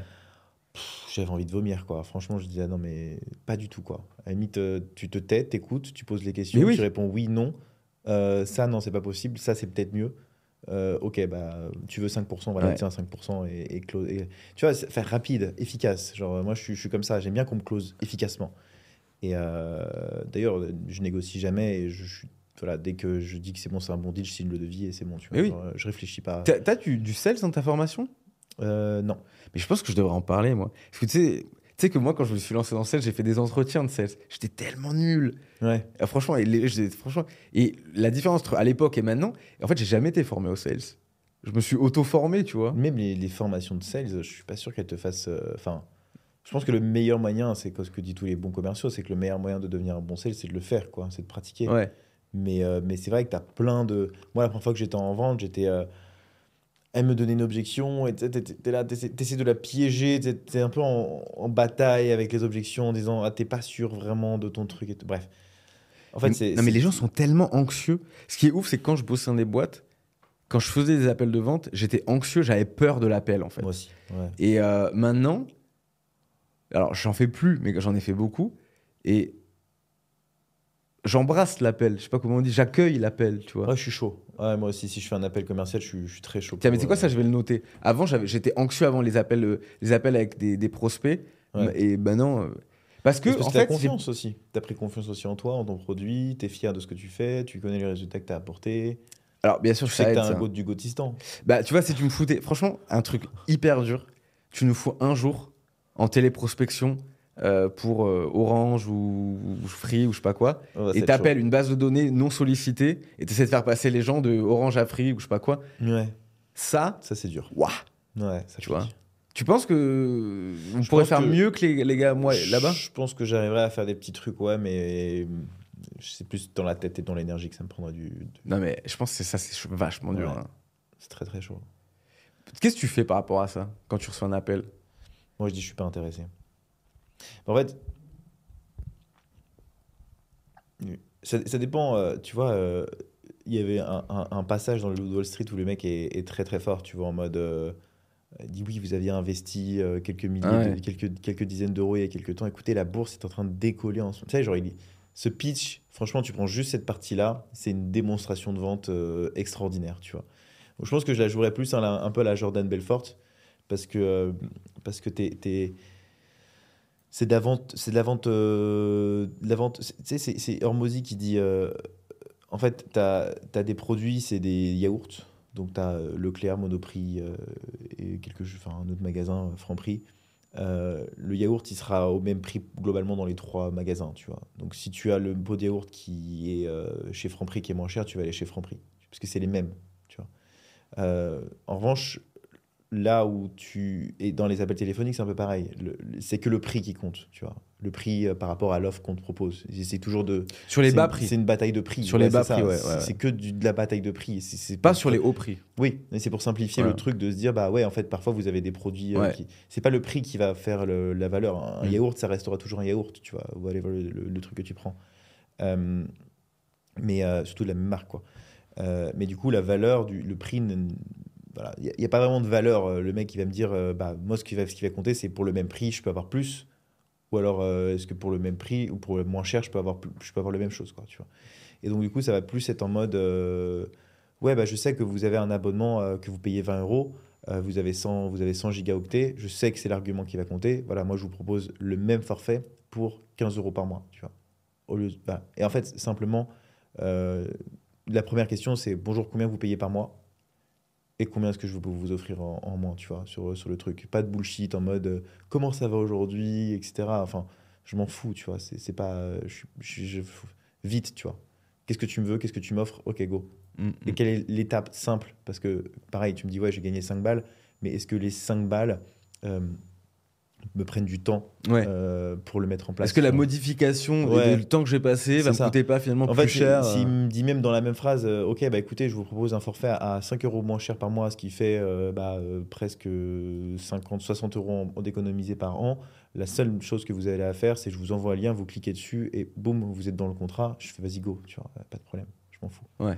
D'ailleurs, ce qu'ils font très bien Free, dans- chez Free, tu as des box dans lesquelles tu donnes ton numéro de téléphone, tu souscris avec ta carte bancaire, tu prends ta petite carte, tu t'en vas et ils s'occupent de- de- d'enlever ton numéro de téléphone chez les concurrents en une semaine. Ah, Et t'as ton ouais. truc. Il est bon, hein, lui, Niel. Très très fort. Ouais, Ouais. le process il est extraordinaire. Si vous allez chez Free, essayez d'aller regarder justement comment est-ce qu'ils arrivent à closer de nouveaux clients parce Très, que c'est une bon. machine de machine de guerre. Quoi. Bon, on a terminé. Merci le bro du boss N'hésitez pas encore une fois à commenter pour donner des sujets. On va essayer de, de- de regarder la prochaine fois. Et euh, bah, on se voit demain. Ou la Probablement, ouais. Pour envoyer sur YouTube. Ciao Allez, ciao.